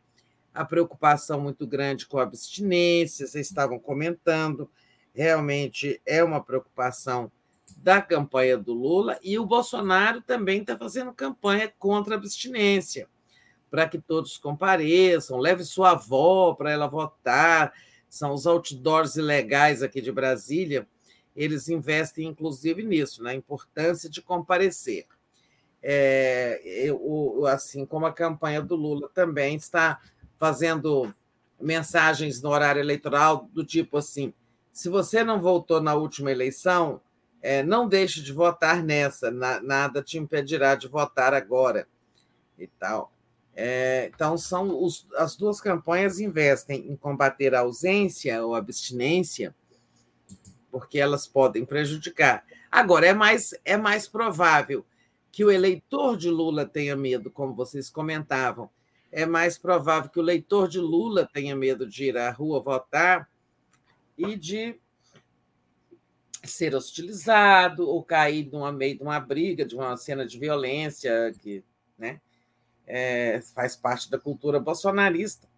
É assim, ontem eu subia num elevador e o sujeito me perguntou, e pela forma como ele me perguntou, eu deduzi que ele era bolsonarista, porque ele era sem educação, grosseiro, não me deu bom dia, é, é boa tarde. É, em quem a senhora vai votar para presidente? Aí eu achei agressivo e perguntei por quê. Ele disse: não, é porque eu estou fazendo uma enquete. Aí eu achei bom de não responder. Falei, não, eu sabe, eu não revelo voto, não, só na urna. É secreto. Aí ele falou, pois é, estou achando que é, infelizmente, esse Lula vai voltar e vai ser uma tragédia, uma desgraça, não sei o quê. O elevador abriu no meu andar e eu dei boa tarde e saí, sabe? Então, você vê, eu fiquei receosa de revelar voto, porque eu percebi que o cara era bolsonarista. Eu e ele no elevador, fiquei com medo. Mas, mas ele já conhecia você, Tereza? Ou você? Do nada Não. ele entra e pergunta quem que é, votar. É, isso só pode ser um bolsonarista, entendeu? Só pode ser um surtado, né? É, então eu falei, eu com esse homem aqui sozinha, entendeu? É. É, eu falo, ele vai me agredir. Então, preferi dizer que o voto era secreto, que eu não costumo revelar, porque fiquei com medo. Hum. E, de fato, ele saiu xingando. É, vai ser uma desgraça, uma tragédia, não sei o quê e tal e tal. E meu andar chegou e eu. Até logo. Embora. Então, as pessoas têm mesmo receio. Imagina você como bolsonarista violento sozinha no elevador. No elevador, né? Que é um lugar que não tem para onde você ir, né? Porque se fosse num lugar aberto, eu falava, vou votar no Lula e Bolsonaro vai para a cadeia. E, ó, é, mas o fato de estar no elevador me atemorizou, sabe? E se ele fecha tá a porta, que, sabe, me agride. Muito bem, Tereza. A gente precisa de você inteira aqui, ó, para fazer um bom dia. Ai, meu Deus do céu. É, é na rua você faz até uma provocação e sai correndo se vier, se o sujeito reagir mal, mas dentro ah, do elevador. A Mônica disse assim: olha, tem câmera, pode até ter câmera, mas até o, a pessoa que está na portaria chegar, parar o elevador, abrir o elevador para ah, tirar gente, o, Pois é, não quero sofrer levar um dentro. soco na cara, né? Quem quer levar um soco na cara? Não, inclusive a gente já viu imagem disso, né, Tereza? Assim, só um parêntese, a gente já viu essa imagem de um, de um bolsonarista agredir, dar um soco na cara de uma mulher, ela voou longe no meio da rua, tava Sim. esse vídeo passou e eles estão raivosos, eles, né, gente, eles estão raivosos.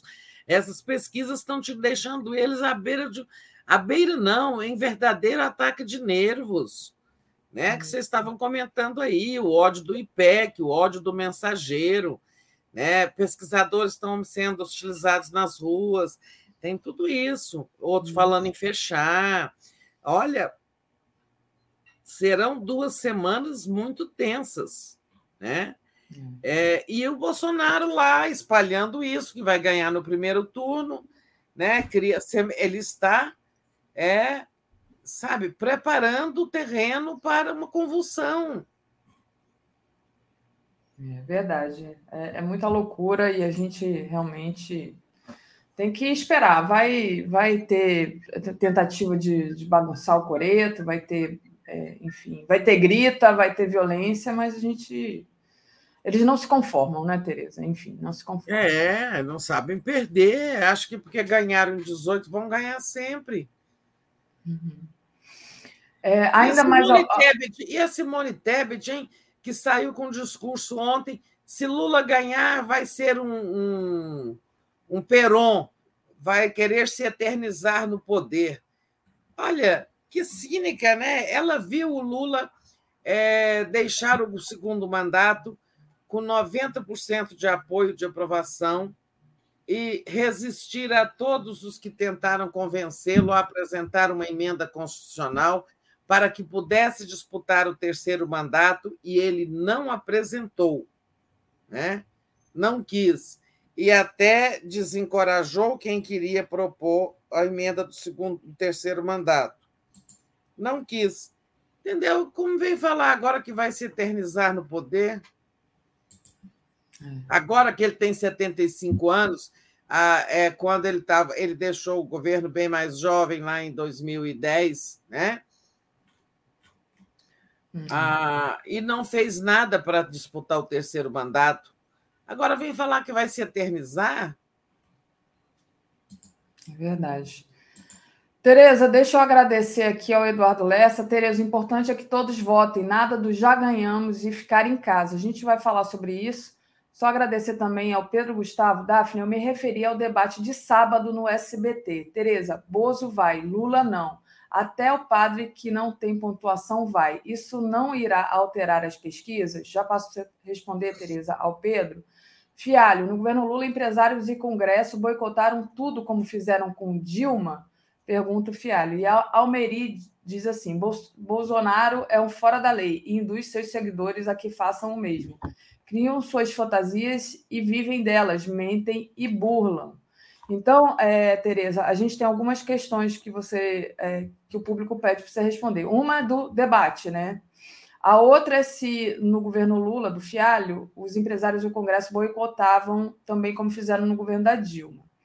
E a outra, é, que seria até o nosso ponto aqui também para discussão, essa questão do não pode ficar em casa, é, tem que. É, e também do voto útil, né? A questão do voto útil.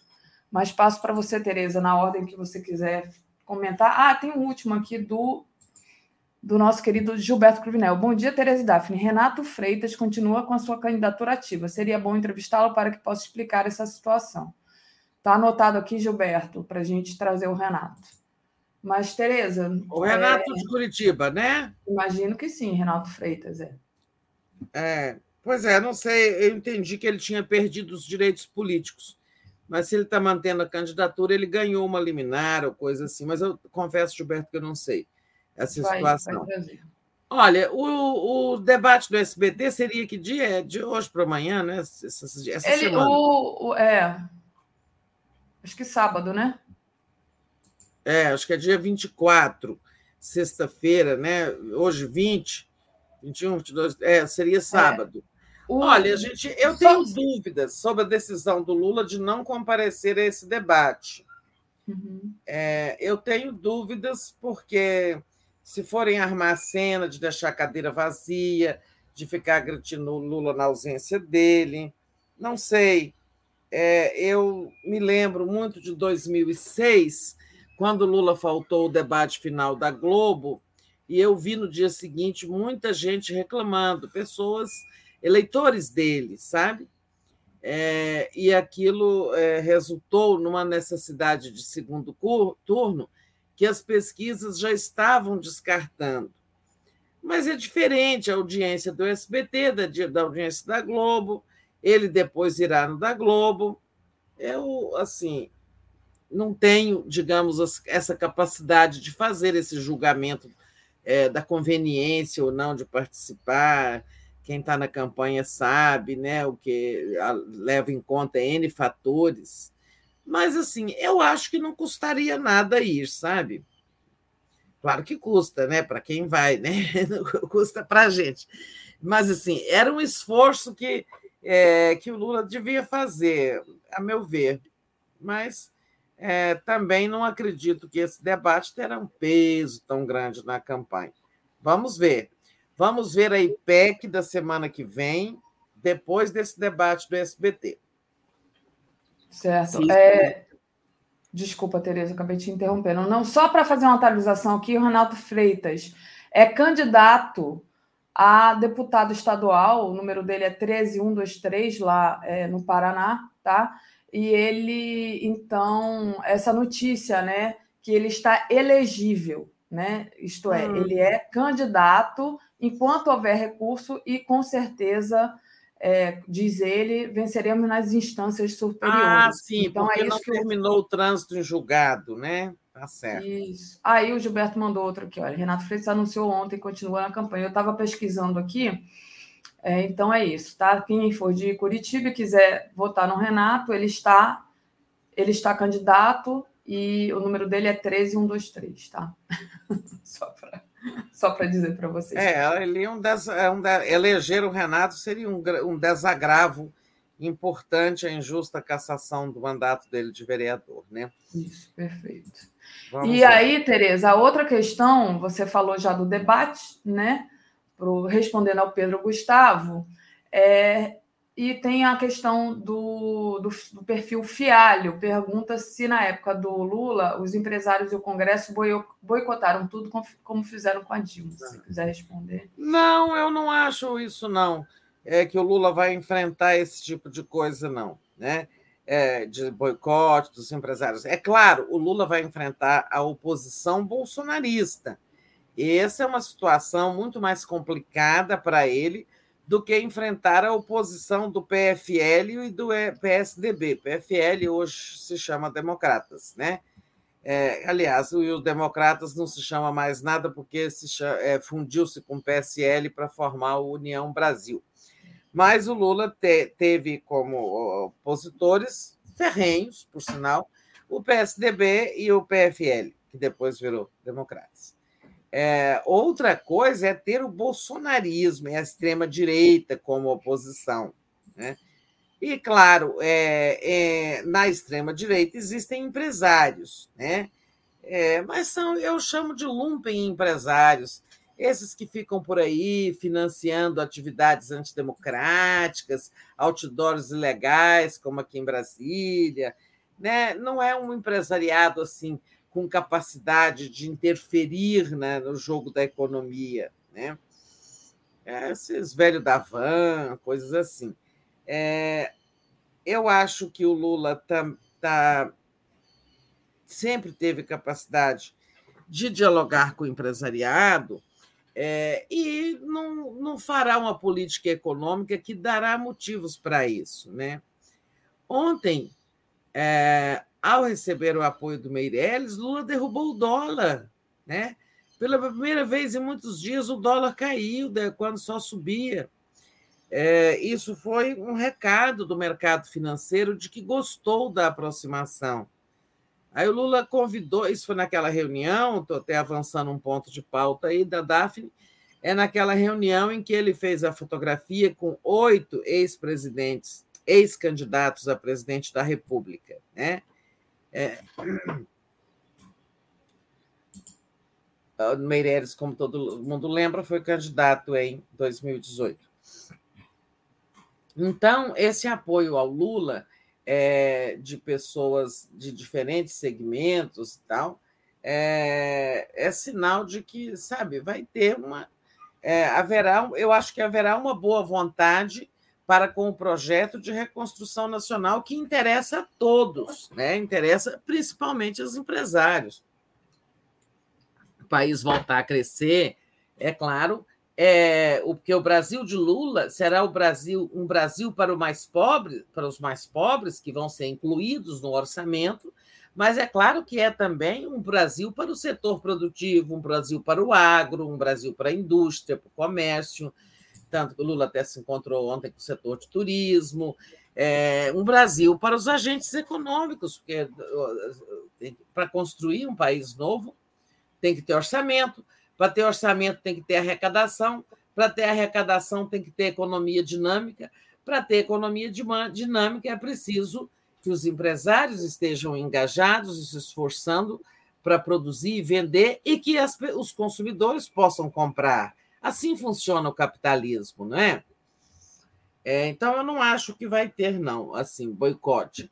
É, o caso da Dilma ali é uma conjunção de fatores é, primeiro, o, havia boicote de empresários, mas havia, sobretudo, sabotagem no Congresso. E eu acho que o Lula vai conseguir né, costurar é, uma relação com o Congresso bem saudável, é, em que ele vai mexer no orçamento secreto, não vai é, se, a, se jogar nos braços do Centrão como Bolsonaro, mas vai dialogar ali com todos os setores porque precisará aprovar as medidas, né? Verdade, Tereza. Tereza, chegou aqui é, mais uns comentários é, para gente, a gente responder. O Reinaldo Reis mandou aqui atrasado para mim e para o Joaquim. Não temos que preparar uma boa reação pacífica de defesa do pleito e da democracia? Pergunta ele. O Lino Gorges diz na Paraíba para deputado estadual, Marcelo Sena, 13.300 e ele diz sobre a Tebet: ninguém engana todos por todo o tempo. É, e aí, a questão que ficou a ser respondida também, Tereza, foi: tinha uma questão aqui sobre a questão do voto útil, né? Que seria até um ponto para você falar. A campanha do Lula agora vai, vai falar mais claramente, chamar para esse voto útil. Você já até falou rapidamente, mas o internauta aqui pediu para para comentar. Pois é, eu acho que assim ainda a campanha vai partir para uma, é, uma mensagem mais explícita. Olha, vamos acabar com essa eleição logo no primeiro turno, eleger o Lula e chamar eleitores de outros candidatos. Né? É claro que a gente fala mais do Ciro, primeiro, ele está em terceiro lugar, segundo, ele é um candidato do campo da esquerda. Então, os eleitores dele são mais sensíveis a esse apelo do que os eleitores da Tebet, que parecem serem mais conservadores. Né? Então, esse apelo vai crescer, vai ser mais claro, o apelo para que todos compareçam né, para votar. É, e também tem aí, claro, o trabalho junto a, a, a indecisos, é, etc. Indecisos ou pessoas que estão em dúvida. Em suma, é um, é um contingente de voto é, muito pequeno Olha, se a gente pegar, se a gente for na IPEC e somar, é, o Lula tem, é, se não me engano, ele tem é, 47 contra 46 de todos, né? De todo o resto. É, não é isso? É, 40, o Lula tem 47, uhum. é, contra 44 de todos. Né? É, então, o Lula 47 e os outros 44 dá 91. Ah, é, o Rodrigo tinha feito essa conta ontem. É, segundo está aqui na nossa matéria, Tereza, deixa eu trazer aqui. Lula vence no primeiro turno com 52% dos votos, dos votos válidos. É, então, isso é o número tá... do IPEC, mas eu estou querendo isso. mostrar outra coisa. Ah. Lula tem 52% dos votos válidos. Mas, se o Lula tem 47 e, o, e os outros 44, nós temos 91% de votos válidos, né? Uhum. E desses 91 é que o Lula tem 52. Mas se tem 91, uhum. só existem 9% dos eleitores, né, que ah, estão ah. é, entre os que não declararam seu, seu candidato para o IPEC, ou seja, aqueles que estão indecisos vão votar branco ou, ou, ou declaram que votarão branco e nulo. Então, tem 9% de eleitores né, que o Lula é, pode conquistar votos entre esses 9%. 9%, gente, não é pouca coisa. Se a gente considerar que o eleitorado tem 156 milhões, né? É, 9% dividido por 150, olha, são quase 6 milhões de votos, né? É, esses 9% que neste momento não estão da, votando é, em nenhum candidato, né? Ou seja, são os votos conquistáveis, né? porque os outros, 90 e, eh, os outros 91 estão ou com Lula, ou com Bolsonaro, ou com Ciro, ou com Tebet, ou com aqueles nanicos. Né? Então, assim, tem, tem milhões, são 6 milhões de votos aí a serem conquistados. Perfeito. Né? É, e o Lula pode muito bem ganhar votos entre, nesse contingente e também buscar voto dos que estão com Ciro Tebet. Eu acho que a campanha de voto útil dentro do eleitorado do Ciro vai crescer, né? E, inclusive, vai crescer não por ação da campanha do Lula, vai crescer porque dentro do PDT, apesar do Ciro ser o candidato do PDT, o movimento é muito forte, né? O movimento para que votem em Lula já para tirar o Bolsonaro, que isso é mais importante. Até por considerando que as chances do Ciro, né, de como superar essa distância que o separa de Bolsonaro, ele precisaria alcançar o Bolsonaro, é, ultrapassar o Bolsonaro. O Bolsonaro com 31, o Ciro com 7, está muito grande a diferença, sabe? Isso não está possível. Os números não permitem isso porque nós temos 80% dizendo que não vão mudar de voto. Né? Tinha mais alguma questão além do voto útil? Acho que eu já. Não, acho que a gente respondeu a todas as questões e, enfim, é isso.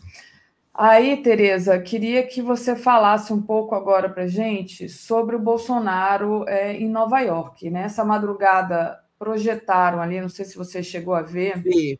É. é projetaram, é, chamando o Bolsonaro de mentiroso lá na sede da ONU. Já tem um monte de protestos em Nova York, né? É, chamando o Bolsonaro de vergonha brasileira, de desgraça, enfim. E mas o fato é, chamando o Bolsonaro de vergonha ou não, ele faz a gente passar vergonha. Qual é a sua expectativa é. para ele hoje na ONU, Tereza? É, pois é, de vergonha, né? É, ele tem. Ontem teve aquilo, né, na porta do, do hotel, quando ele foi se hospedar, teve tanto apoiadores é, gritando mito, essas coisas, né, como também muitos brasileiros críticos dizendo vergonha e tal. E essa iniciativa, é, que é do Movimento pela Democracia no Brasil, né, um movimento social, é, certamente brasileiros participam dele, mas ele é um, não é um movimento só de brasileiros, é, ele até tem um nome lá em inglês e tal, mais ou menos isso, Movimento pela Democracia, no, de Defesa da Democracia no Brasil. É, ele contratou né, o serviço de projeção e tem aquela parede cega imensa do prédio da ONU, que é altíssimo, né? esqueci quantos andares tem aquele prédio. É, ele, ele, aquela parede voltada para o lado sul da cidade, ela não tem janelas, né? que é o paredão inteiro. E ali projetaram né? Bolsonaro, vergonha brasileira e outros dizeres. E, então, o clima lá é esse. Até ontem, tinha duas versões de discurso né, lá na, na, na comitiva. Né? Um discurso que era mais diplomático, mais falava do mundo, olha lá, que beleza aquela projeção lá no alto do prédio da ONU. Então, é, até ontem tinha isso, é, um, um, discurso mais mais para o mundo, assim, mas dizem que mais light, né? E um discurso mais aguerrido, mais violento, que falando mais para os brasileiros, falando. Vocês lembram que ele disse no último ano passado, além de mentir muito sobre pandemia, meio ambiente, economia, ele mentiu demais, foi um, sim, um dos discursos é, em que um, um chefe de Estado mais mentiu, acho que na tribuna da ONU, porque ele começou é, a mentira ali, começou com a própria presença dele, porque a ONU não quis constranger os chefes de Estado, exigindo que mostrassem um atestado de vacina, mas confiando que todos estavam vacinados. O Bolsonaro, que não havia se vacinado, foi, nada disse, ou seja, ele já mentiu nisso, ele traiu a confiança da ONU, né, de não, que não exigiu é, o, sei lá, o atestado, ou uma pulseirinha, ou coisa assim, mas é, ele não honrou. É igual você ir é, numa festa, né? E o dono da festa não vai exigir convite impresso, não ficar constrangendo. Aí vai o penetra e entra, né? Ou seja, ele entrou de penetra. E naquele discurso do ano passado, além de muitas mentiras, ele disse que o Brasil já tinha estado à beira do socialismo. É, e que ele é que impediu que o Brasil caísse nesse precipício. e agora acho que ele vai dizer que o Brasil está à beira do comunismo, né? e vai falar em aborto, em legalização das drogas, todas essas fakes que eles fazem contra o Lula. Aliás, eu fiquei impressionada com a fake de ontem, né? Do, eles reproduzindo uma imagem falsa do Jornal Nacional, dos âncoras apresentando uma pesquisa com Bolsonaro na frente, né? O, o, o Jornal Nacional, ali os, o Bonner espumava, né? Com, desmentindo essa fake news horrorosa, eles distorcendo a, os dados da pesquisa eh, IPEC, colocando Bolsonaro na frente.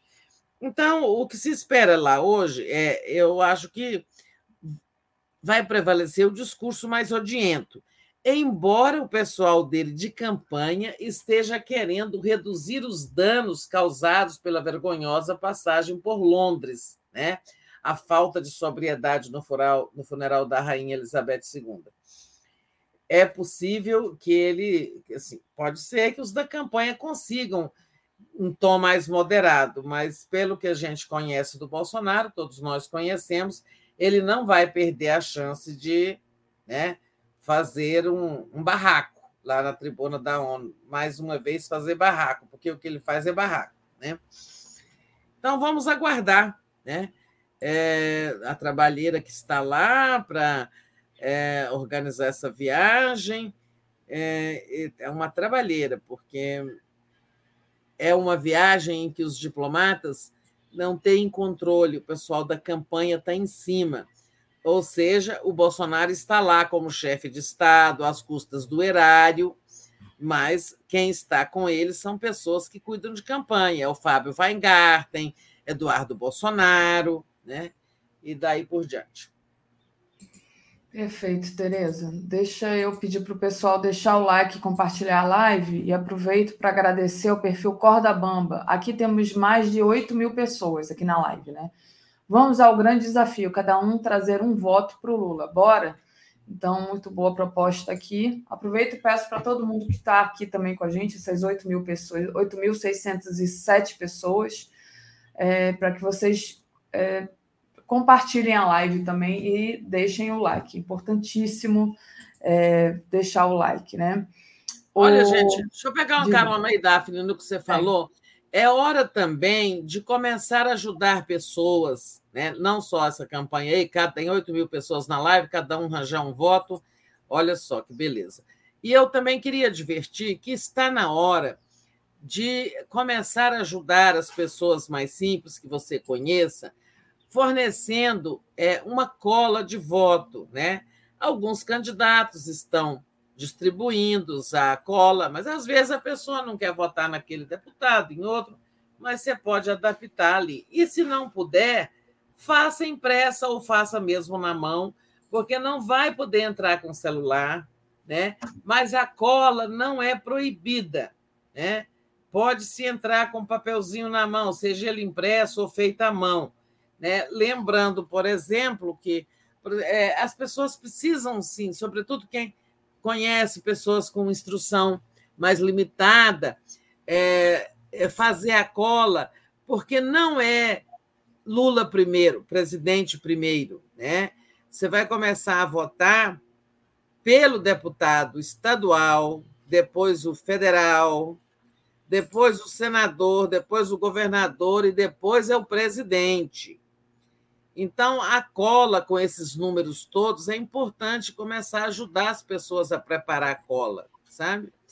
E é muito importante ajudar as pessoas a escolherem bons candidatos a deputado federal, a senador, para preparar aí uma base parlamentar que garanta maior estabilidade ao governo do Lula, reduzindo a dependência de apoios conservadores, né? E fisiológicos, esses que querem cargo no governo, diretoria na estatal e tal, que a gente sabe que eles não são flor que se cheirem.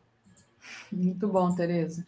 Tereza, deixa eu agradecer aqui a Maria Antônia Gonçalves, que mandou um apoio aqui para a gente, e dizer para a Almeri que eu li sim o superchat dela, está dizendo aqui para eu ler o superchat dela, eu li é, na leva anterior, Almeri. Volta lá o vídeo que eu já. É, eu também lembro direitinho desse nome. Muito bom. Tereza, é, tem a questão dos outdoors, né? A gente falou um pouquinho aqui com o Marcelo, do outdoor aqui no Rio, que foi censurado dos, dos docentes da, da universidade, mas os, de, os que falam a, a favor do Bolsonaro não foram, né? É, mas trazendo aqui por um outro ângulo, o TSE proibiu a campanha que a campanha do Bolsonaro usa as imagens de Londres, né? E aí os empresários bolsonaristas, por um outro lado, trazem para o Brasil esses outdoors aqui é, para o Brasil inteiro. Imagino que você ontem ouvi você falando que em Brasília tem muito, né? E muito. o TSE tem que tem que tirar, né? Assim como proibiu essa, essas imagens de Londres, que são uma campanha usando o dinheiro público, né? Como você falou, essa questão dos outdoors também é, tem que ser retirada, porque está no regulamento que não pode colocar outdoor, né, Tereza? Pois é, gente, é uma inundação aqui no Distrito Federal. Eu não sei se são empresários daqui é, que estão pagando essa campanha e só colocaram outdoors aqui, né? É, mas é, não vamos fazer propaganda para eles, né? Mas são assim, é, exaltando o governo ou contrapondo as virtudes do Bolsonaro aos defeitos, entre aspas, do Lula, sabe? Aquele mesmo que teve num prédio lá em Porto Alegre, uma réplica daquilo. É, fazendo campanha até para o comparecimento, leve sua avó, ela não pode deixar de votar pelo Brasil, claro, tudo em verde e amarelo, está dizendo, ela não pode deixar de votar no Bolsonaro, né? É, então é uma inundação, não sei se é no Brasil todo. O, o, ministro, o ministro Gonçalves fez um, tomou a medida certa, aquelas, aquelas imagens é, de Londres, como eu dizia, são a mesma coisa da do 7 de setembro. É o chefe de Estado usando o cargo e os recursos públicos ou seja, cometendo abuso de poder político e abuso de poder econômico. Né? E, e de fato, ele deu, o TSE deu o mesmo tratamento dado às imagens de 7 de setembro, não podem ser usadas no horário eleitoral. Agora, isso aqui está uma vergonha, essa, essa febre, essa festa de outdoors, pelo menos aqui no Distrito Federal. Vamos esperar que é, o TSE tome uma decisão rápida, né? Exatamente, tem que tomar uma atitude, né? É, Tereza, deixa eu trazer uma matéria que está aqui na nossa home do Brasil 247, que é em relação, bom, o Bolsonaro ameaça, ameaça, mas o fato é, o Lula vai ganhar no primeiro turno, e aí tem essa matéria aqui, é, que inclusive é, que vem da, do Jamil Chad, né? Da coluna do, do Jamil Chad, do UOL. Países democráticos devem reconhecer vitória de Lula imediatamente após as eleições brasileiros. O objetivo é não abrir espaço para questionamentos de Bolsonaro e para uma ruptura democrática no país. Isso tem que tem a ver também com essa tentativa logo de ganhar no primeiro turno, porque aí não tem, não tem discussão, né, Tereza? Não é. tem discussão. Então tá aí é, esses países democráticos, né? É, eles têm que realmente reconhecer. Você que é, enfim, conhece tanto esse meio diplomático, como é que você vê é, essa notícia, Tereza? É, os Estados Unidos já tinham sinalizado nesse sentido, né? países europeus também, União Europeia. É, eu acho que os nossos vizinhos que têm governos progressistas, acho que a Argentina será o primeiro país a reconhecer a vitória do Lula, né? é, restabelecendo os laços estratégicos entre Brasil e Argentina. É, isso é importante, já tinha havido notícias nesse sentido, mas será importante que se confirme. É como você disse, acontecendo a vitória no primeiro turno, é muito mais fácil abortar a confusão que o Bolsonaro. Não vou nem falar em golpe, porque a gente fala tanto em golpe, em golpe. Na verdade, ele vai cria um auê, sabe, faz um barraco e tal. Não vamos falar em golpe, porque ele não tem capacidade para isso. Mas o barraco, né? É, ele, então, assim, se a vitória no primeiro turno ela facilita é, essa, digamos, essa, esse abortamento de qualquer tentativa de confusão, facilita para os países democráticos do mundo, né, antecipar logo e outras vantagens, né? Vamos parar de confusão, vamos cuidar da vida, porque tem um governo, tem, vai ter um presidente eleito que vai começar a montar seu ministério, né? Que vai começar a preparar seu governo. E o Bolsonaro vai começar a limpar suas gavetas, né? Se fosse um democrata, ia aceitar a derrota e sair. Mas, como não é democrata, ele vai contestar, ele vai criar confusão, né? A gente não sabe bem o que ele vai fazer, mas ele, ele vai dizer que ganhou, né? Ele está anunciando que vai dizer que ganhou. Que ganhou e foi roubado. É.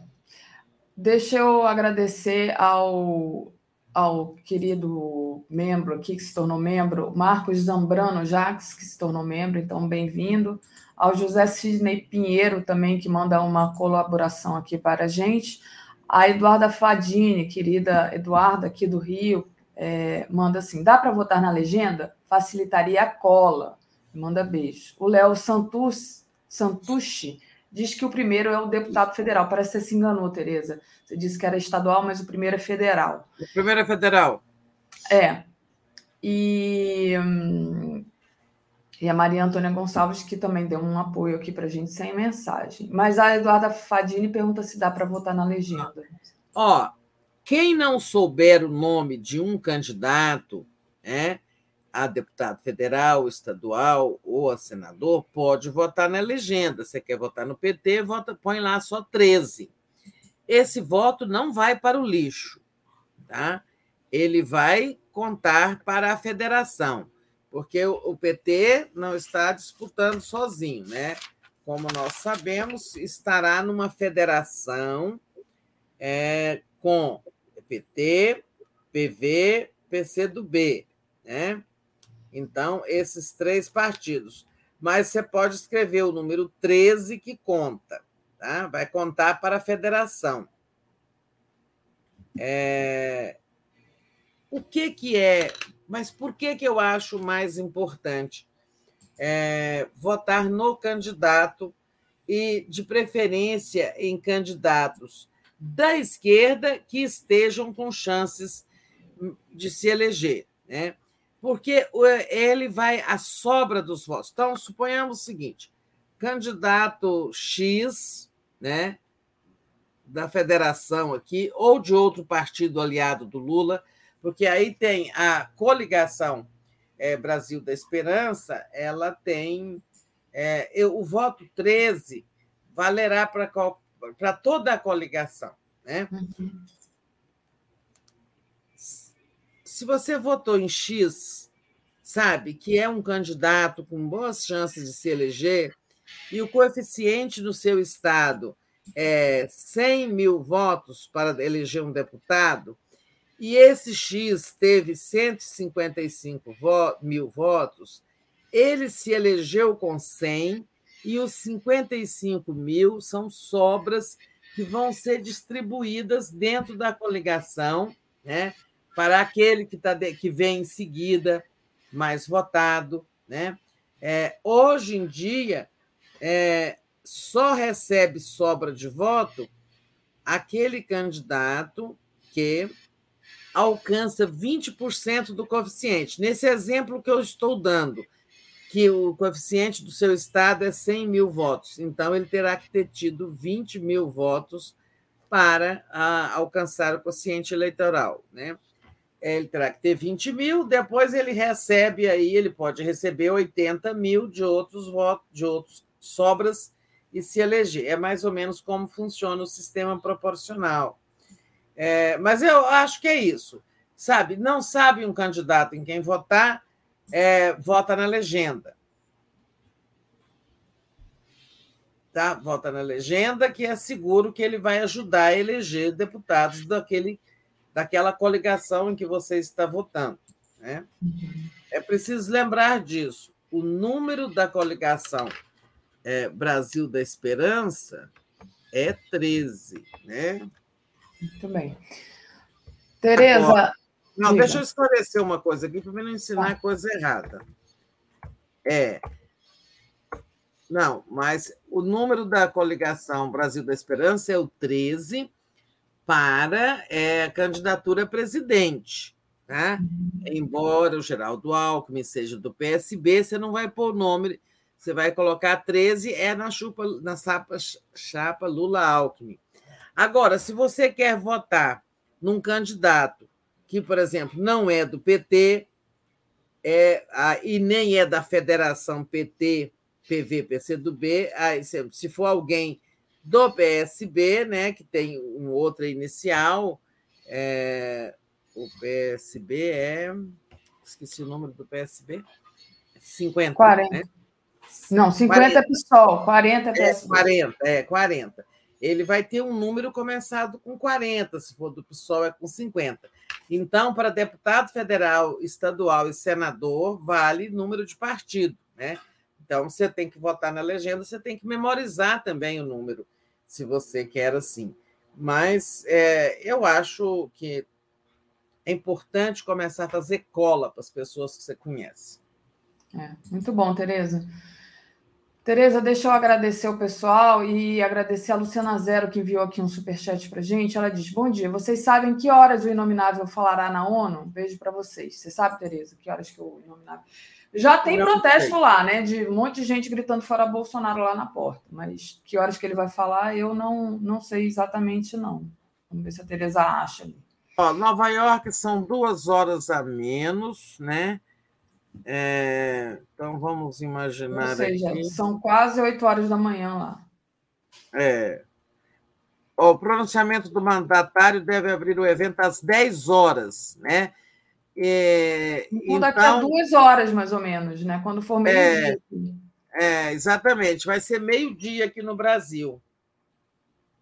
Né? Tá. E deve ter transmissões por aí. Vamos ver, vamos nos divertir com isso passar umas vergonhas alheias. É.